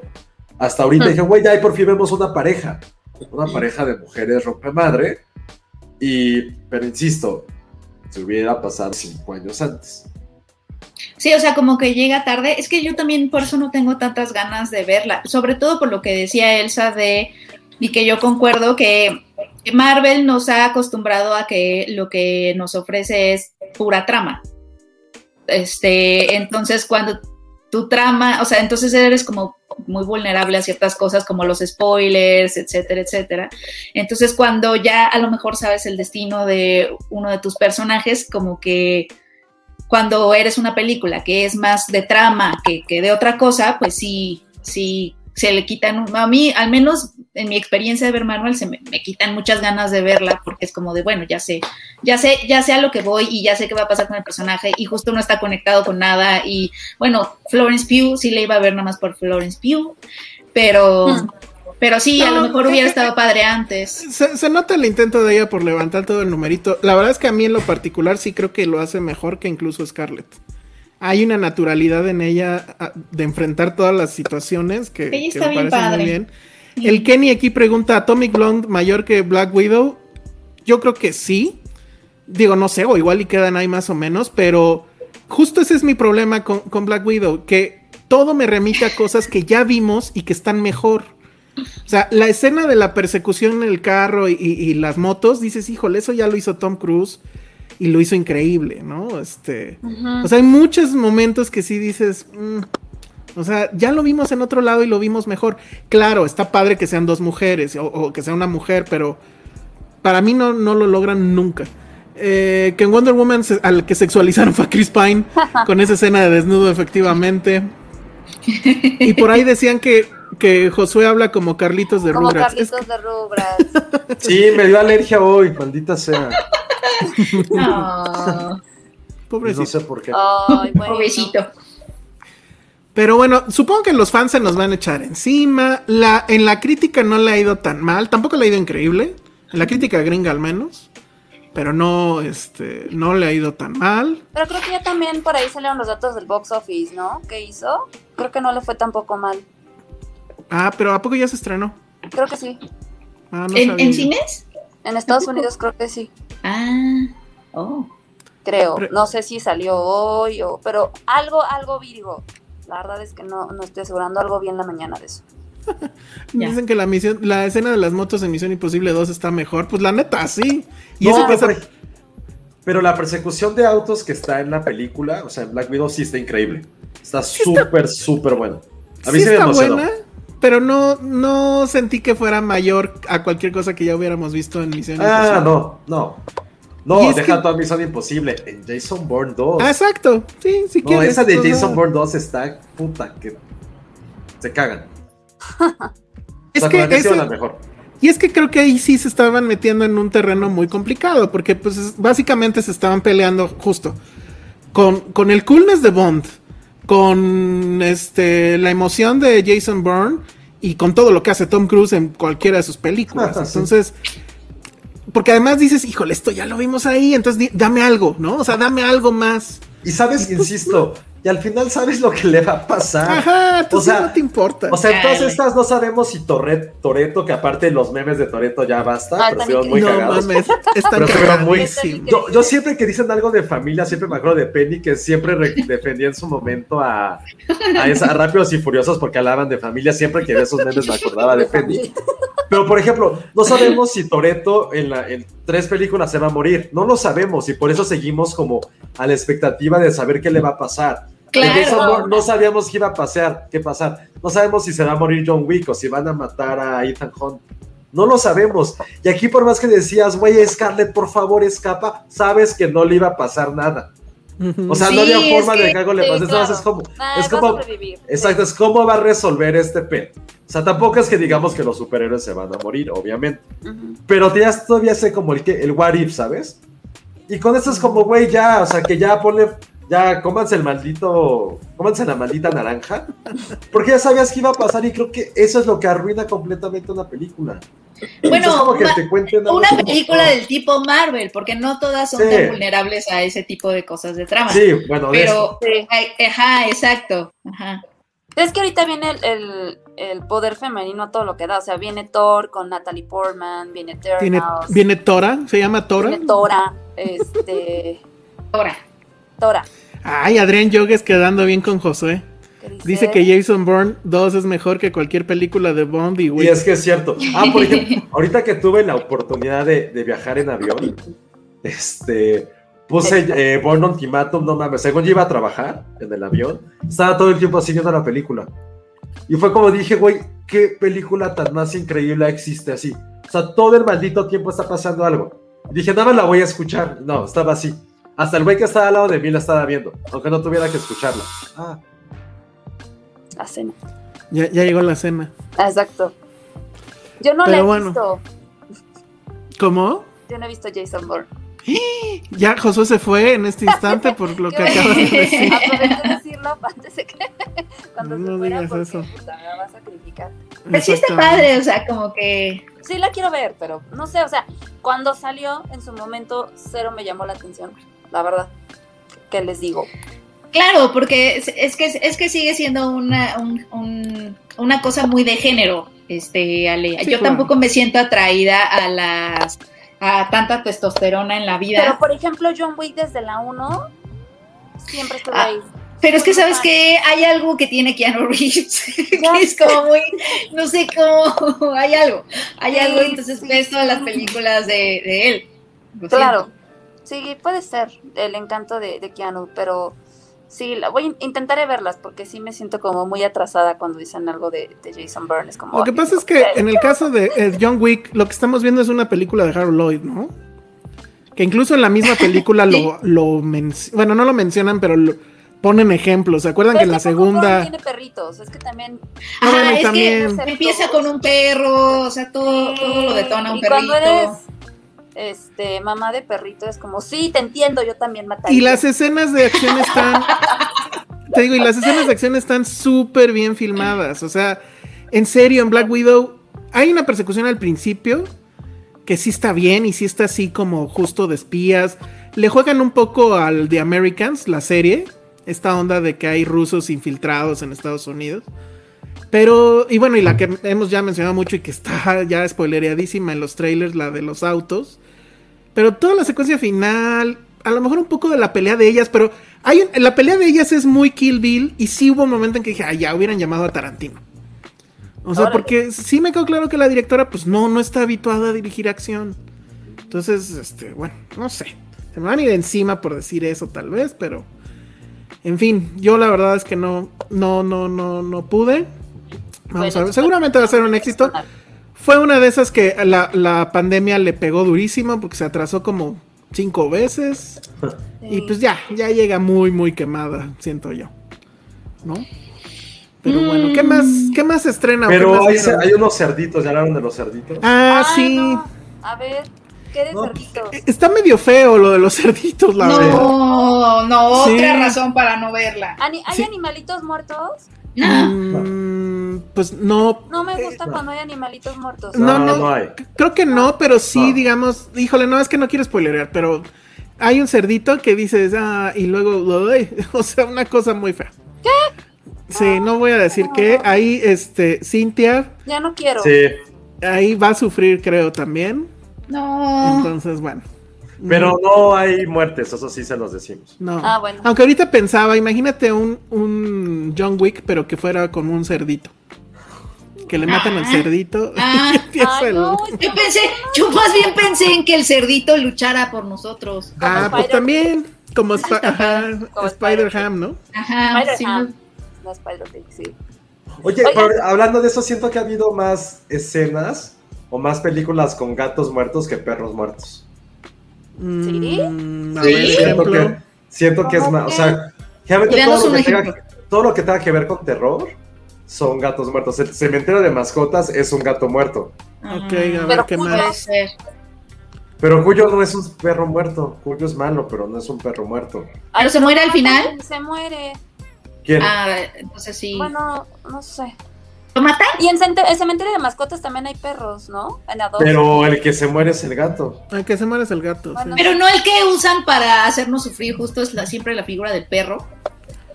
Sí, porque el perro, pues todo el mundo quiere más a los es perros. que, los es gatos que el se gato es mueren y se vuelven malos.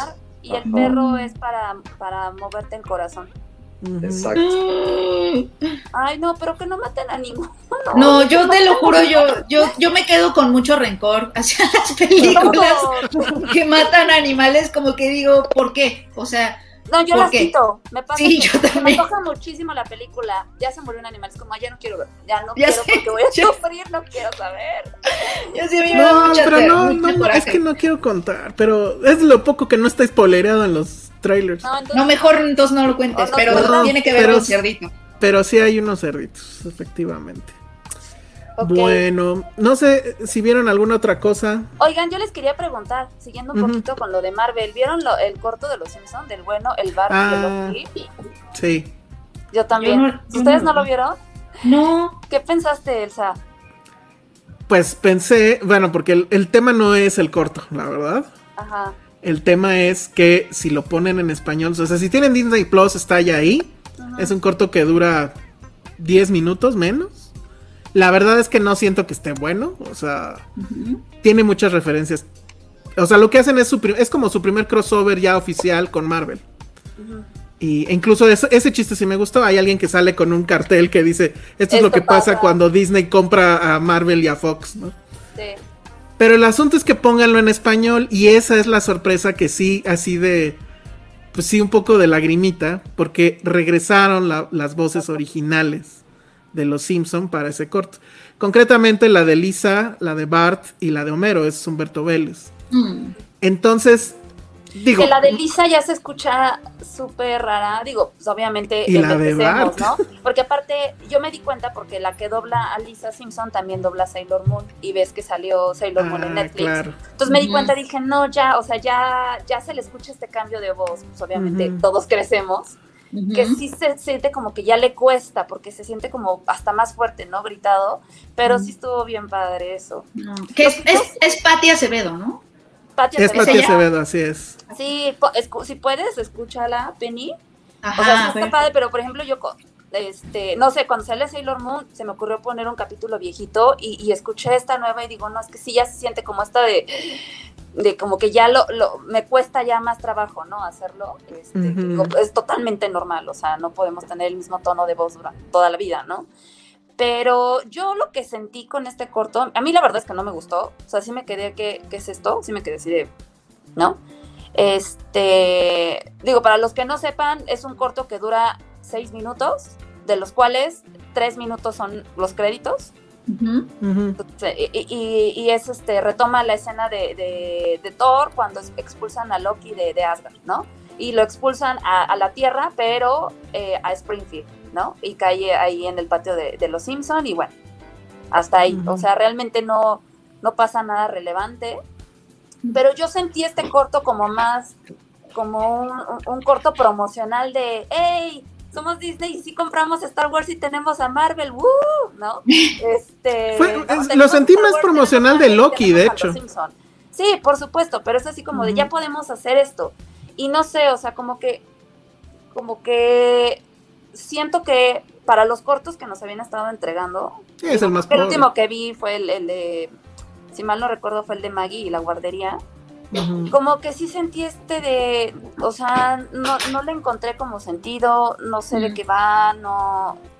No, siento que es más un stunt, ¿no? Eh, Sí, es como, pudo hacer un promoción, o sea, de hecho creo que han hecho mejores intros, porque de hecho por ahí, este, me salió así en YouTube un, un- como un, un reel de todos los guiños o de todas las re- es, referencias que han hecho en los Simpsons sobre Marvel, desde, desde que Homero así cae en pintura verde y dice Homero enojado y que es cool, ¿no? Este, todas las veces que el, el de los cómics habla como de algo referente y así, que dices, bueno, es- o sea, esos guiños están padres, pero es que de verdad, no sé, Josué, tú deberías verlo y si hubiera estado padre para comentar. Lo voy a Creo ver, que lo lo- voy a ver. Sí, Creo que igual lo vas a odiar. Pero aquí la pregunta es si Humberto Vélez y compañía, bueno, que si la gente de doblaje original, o sea, habría la posibilidad de que regresen y entonces, no sé, Ay, los nuevos capítulos, que ya sabemos que a nadie le gustan, pues, pero si están con el doblaje original, híjole, yo sí los vería. Yo también. Pero ¿sabes qué me pasó? No me gustó, o sea, vi la serie, vi el, este corto en español porque dije las voces, ¿no? Y qué bonito. Y luego lo regresé y lo volví a ver, pero en inglés, porque la voz es de Tom Hiddleston, obviamente. Claro. Este, y creo que me gustó más en inglés. O sea, no no Blasfemia. por las voces, sino Josué, dile en algo. cuanto a guion, como en cuanto al chiste, dije, ah, órale, se entiende como Pero si, el- o sea, pero el guion es lo mismo, ¿no? Sí, pero no, ay, ¿cómo de explicarlo? No sé, como que siento que está inter- Es que yo creo que aquí mi problema, porque Lisa es como muy protagónica en esto, este, como que ya la voz de Lisa a mí, digo, Ya ya no, me, ya no va, ya no Y me de hecho Homero dice muy poquitas cosas. Ajá. Pero bueno, pues en seis minutos. Entonces, como que ya verlo en inglés, como que me molestó menos, por decirlo así. Pues, Es que no quiero usar la palabra molestar porque no me molestó, simplemente es como extraño. O sea, como que entre. Qué padre escuchar estas voces porque, pues sí, es nostálgico, pero tú sabes que ya no es lo mismo, ¿no? Este. No sé si me doy a entender. Ya no, es lo que era, ya no es lo que era. Ajá.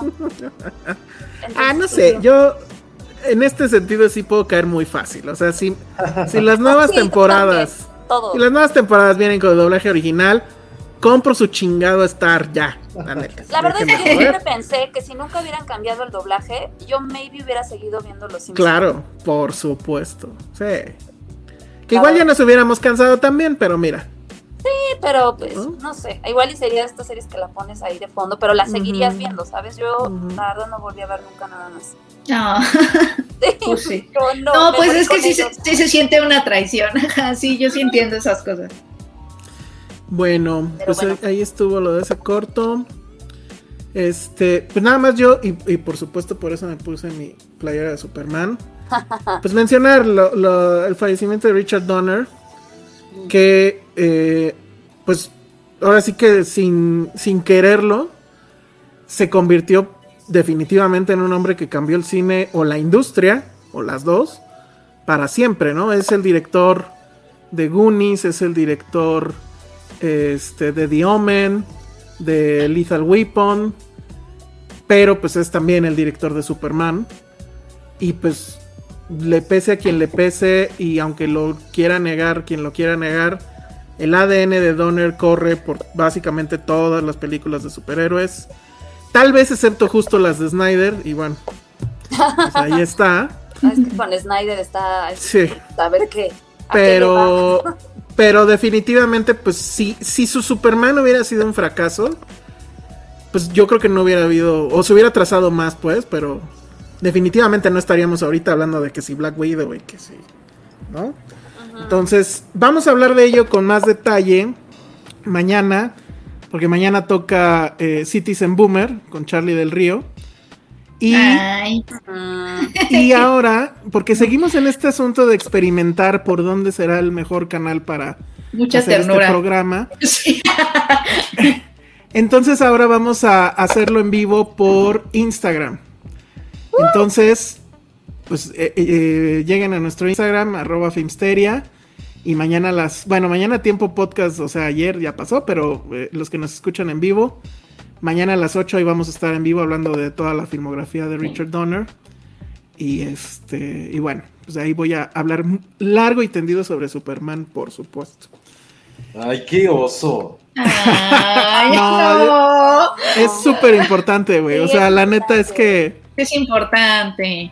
O sea, imagínate cuántos millones de dólares se generaron desde entonces. O sea, ni la de Burton hubiera existido. O sea, nada, nada, absolutamente. Ese sí ya me nada. dolió.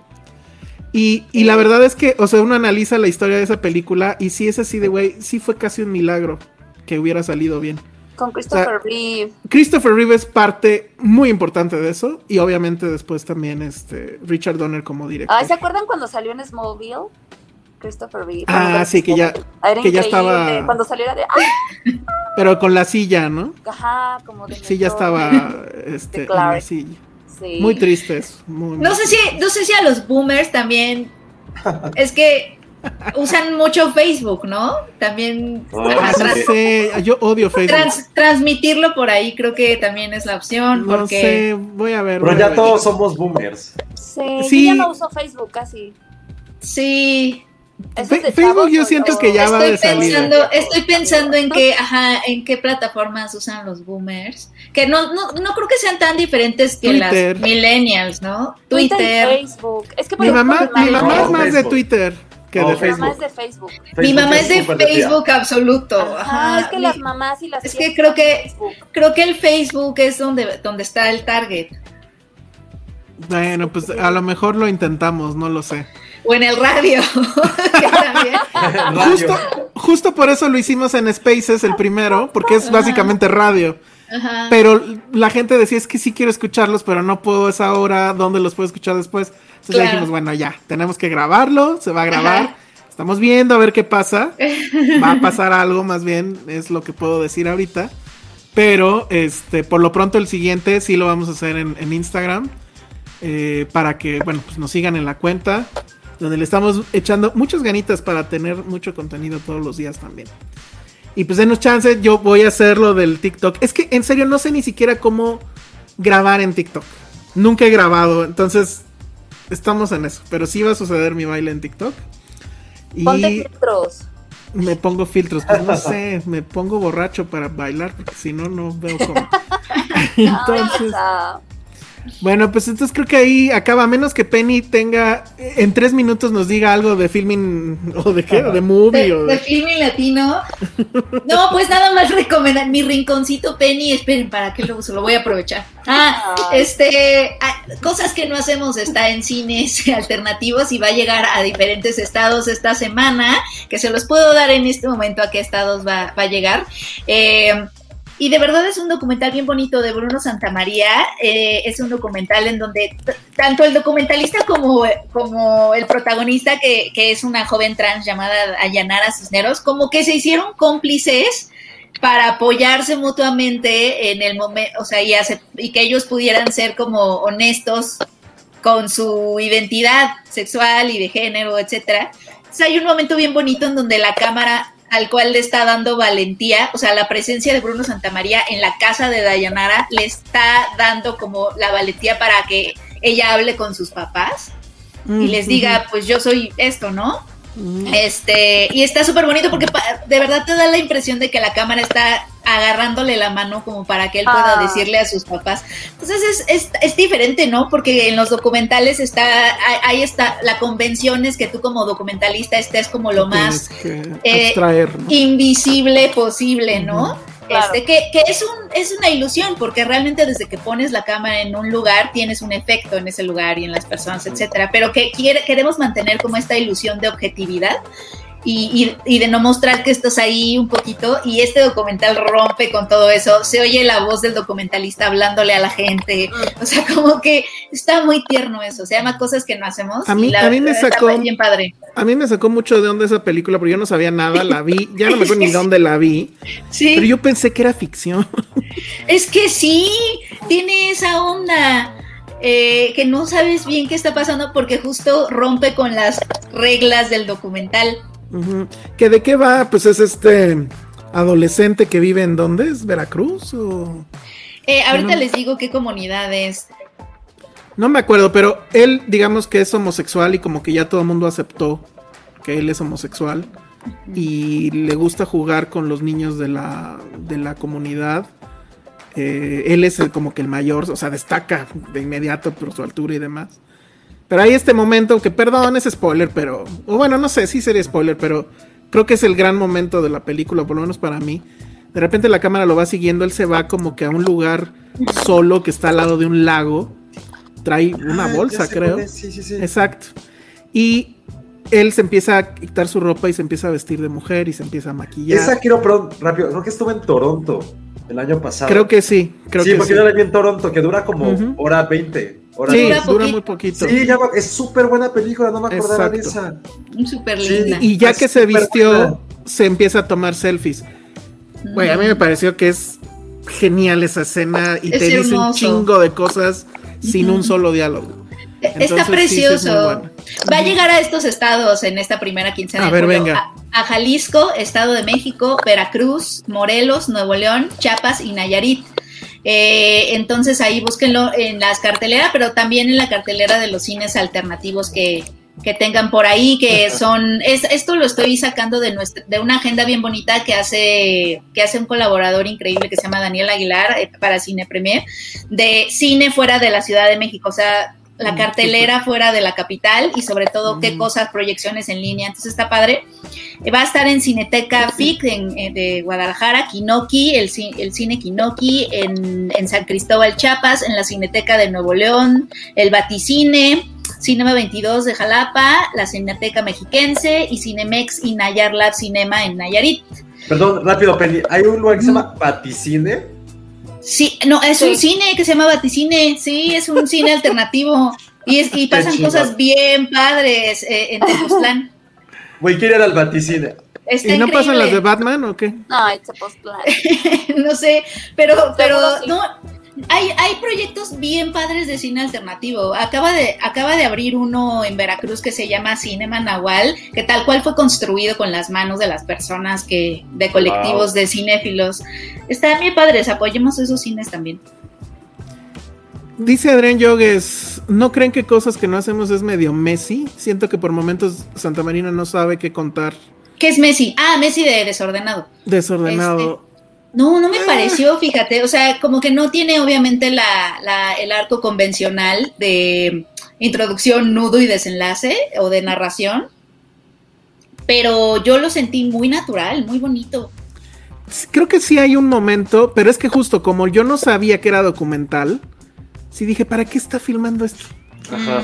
Y, y luego ya, ah, es que es documental. Y yo, ah, entonces, Eh. como que eso, o sea, entiendes para, para dónde va.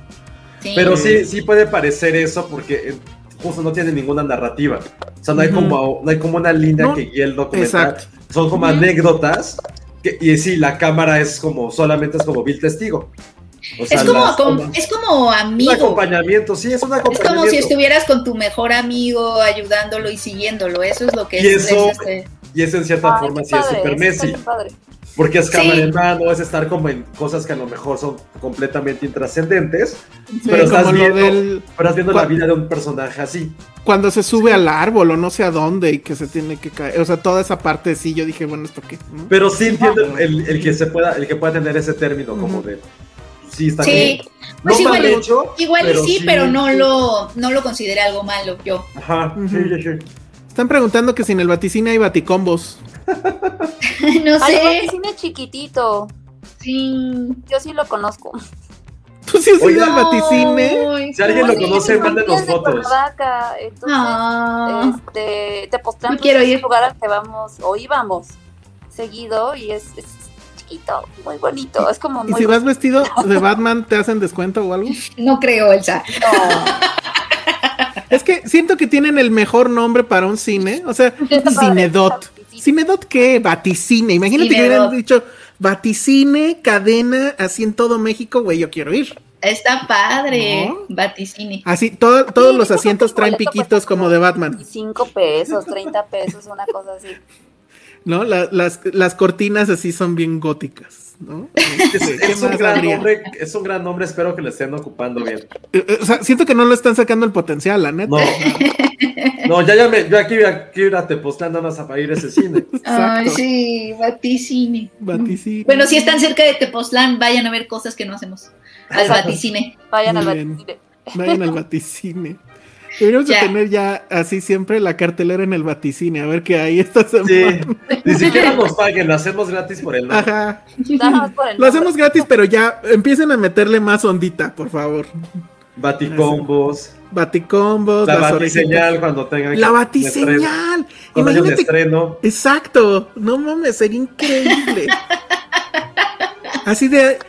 Vamos al vaticine, ahí está la batiseñal y ya. ¿Sabes, ¿Sabes cómo siento que estamos? Como cuando alguien tiene un nombre chistoso y, y crees que eres el primero que está haciéndole las bromas y referencias y se te queda viendo como, sí, me lo han dicho toda la vida, gracias. Así siento que estamos con este cine. Como de, ¿tú crees, ¿tú crees que eres el primero que me viene a sugerir que tenga una batiseñal? No. Ay, Sí. pues deberían hacernos caso. Pues sí, así. ¿Y No, entonces por qué no, no lo has han hecho? hecho. Pero no lo han hecho. Ajá, La Exacto. batitarjeta. La batitarjeta. ¿Qué más podría Y haber? estaría padre como trabajar ahí, ser el bati empleado, Imagínate, qué chingón. Batichico del boleto. el baticácaro. El baticación. ¿Quién sería Robin? ¿El qué? No. ¿Quién, ¿Quién sería Robin? Robin? La batitarjeta. Las chicas se van de Batichica o de Gatúbela. El batiballet. El Batiballet. El batitrist. El Batitwist. El batidillo que dejan después de cada. Oh.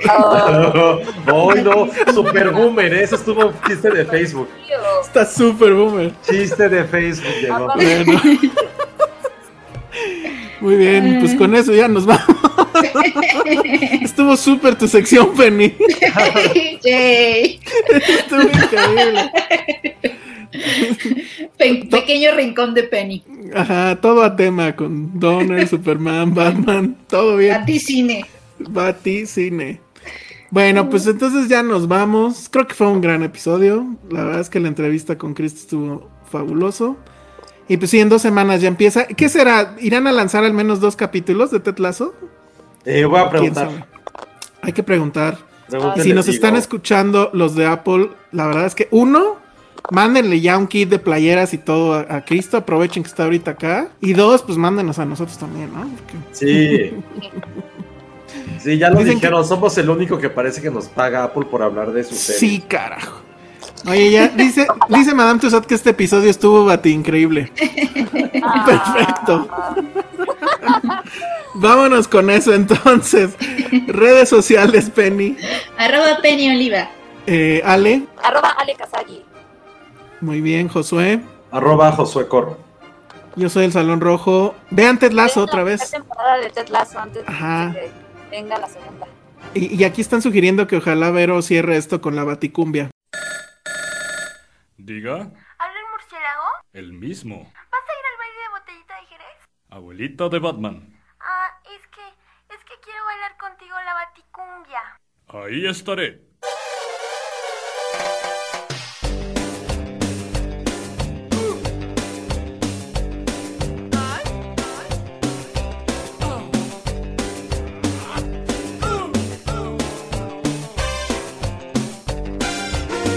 Estaría bien.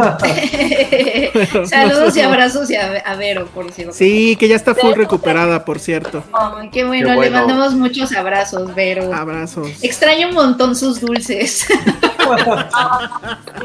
Bueno, Este Penny, podcast- Penny regresa a Polanco. Este podcast, este podcast no es lo mismo sin tus dulces, pero sí los quiero dulces. reconocer eso.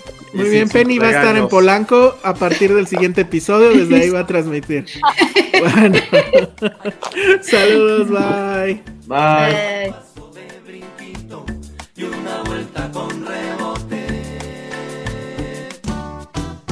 Que me siguen las güeritas, abuelita de Batman. Que también las morenitas, abuelita de Batman. Que grandotas y chiquitas que me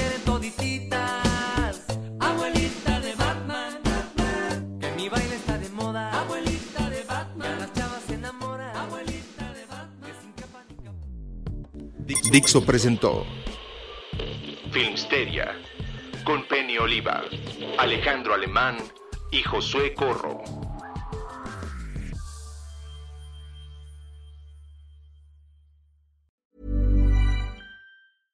Imagine the softest sheets you've ever felt. Now imagine them getting even softer over time. That's what you'll feel with Bowl and Branch's organic cotton sheets. In a recent customer survey, 96% replied that Bowl and Branch sheets get softer with every wash. Start getting your best night's sleep in these sheets that get softer and softer for years to come. Try their sheets with a 30-night guarantee. Plus, get 15% off your first order at bowlandbranch.com. Code BUTTERY. Exclusions apply. See site for details.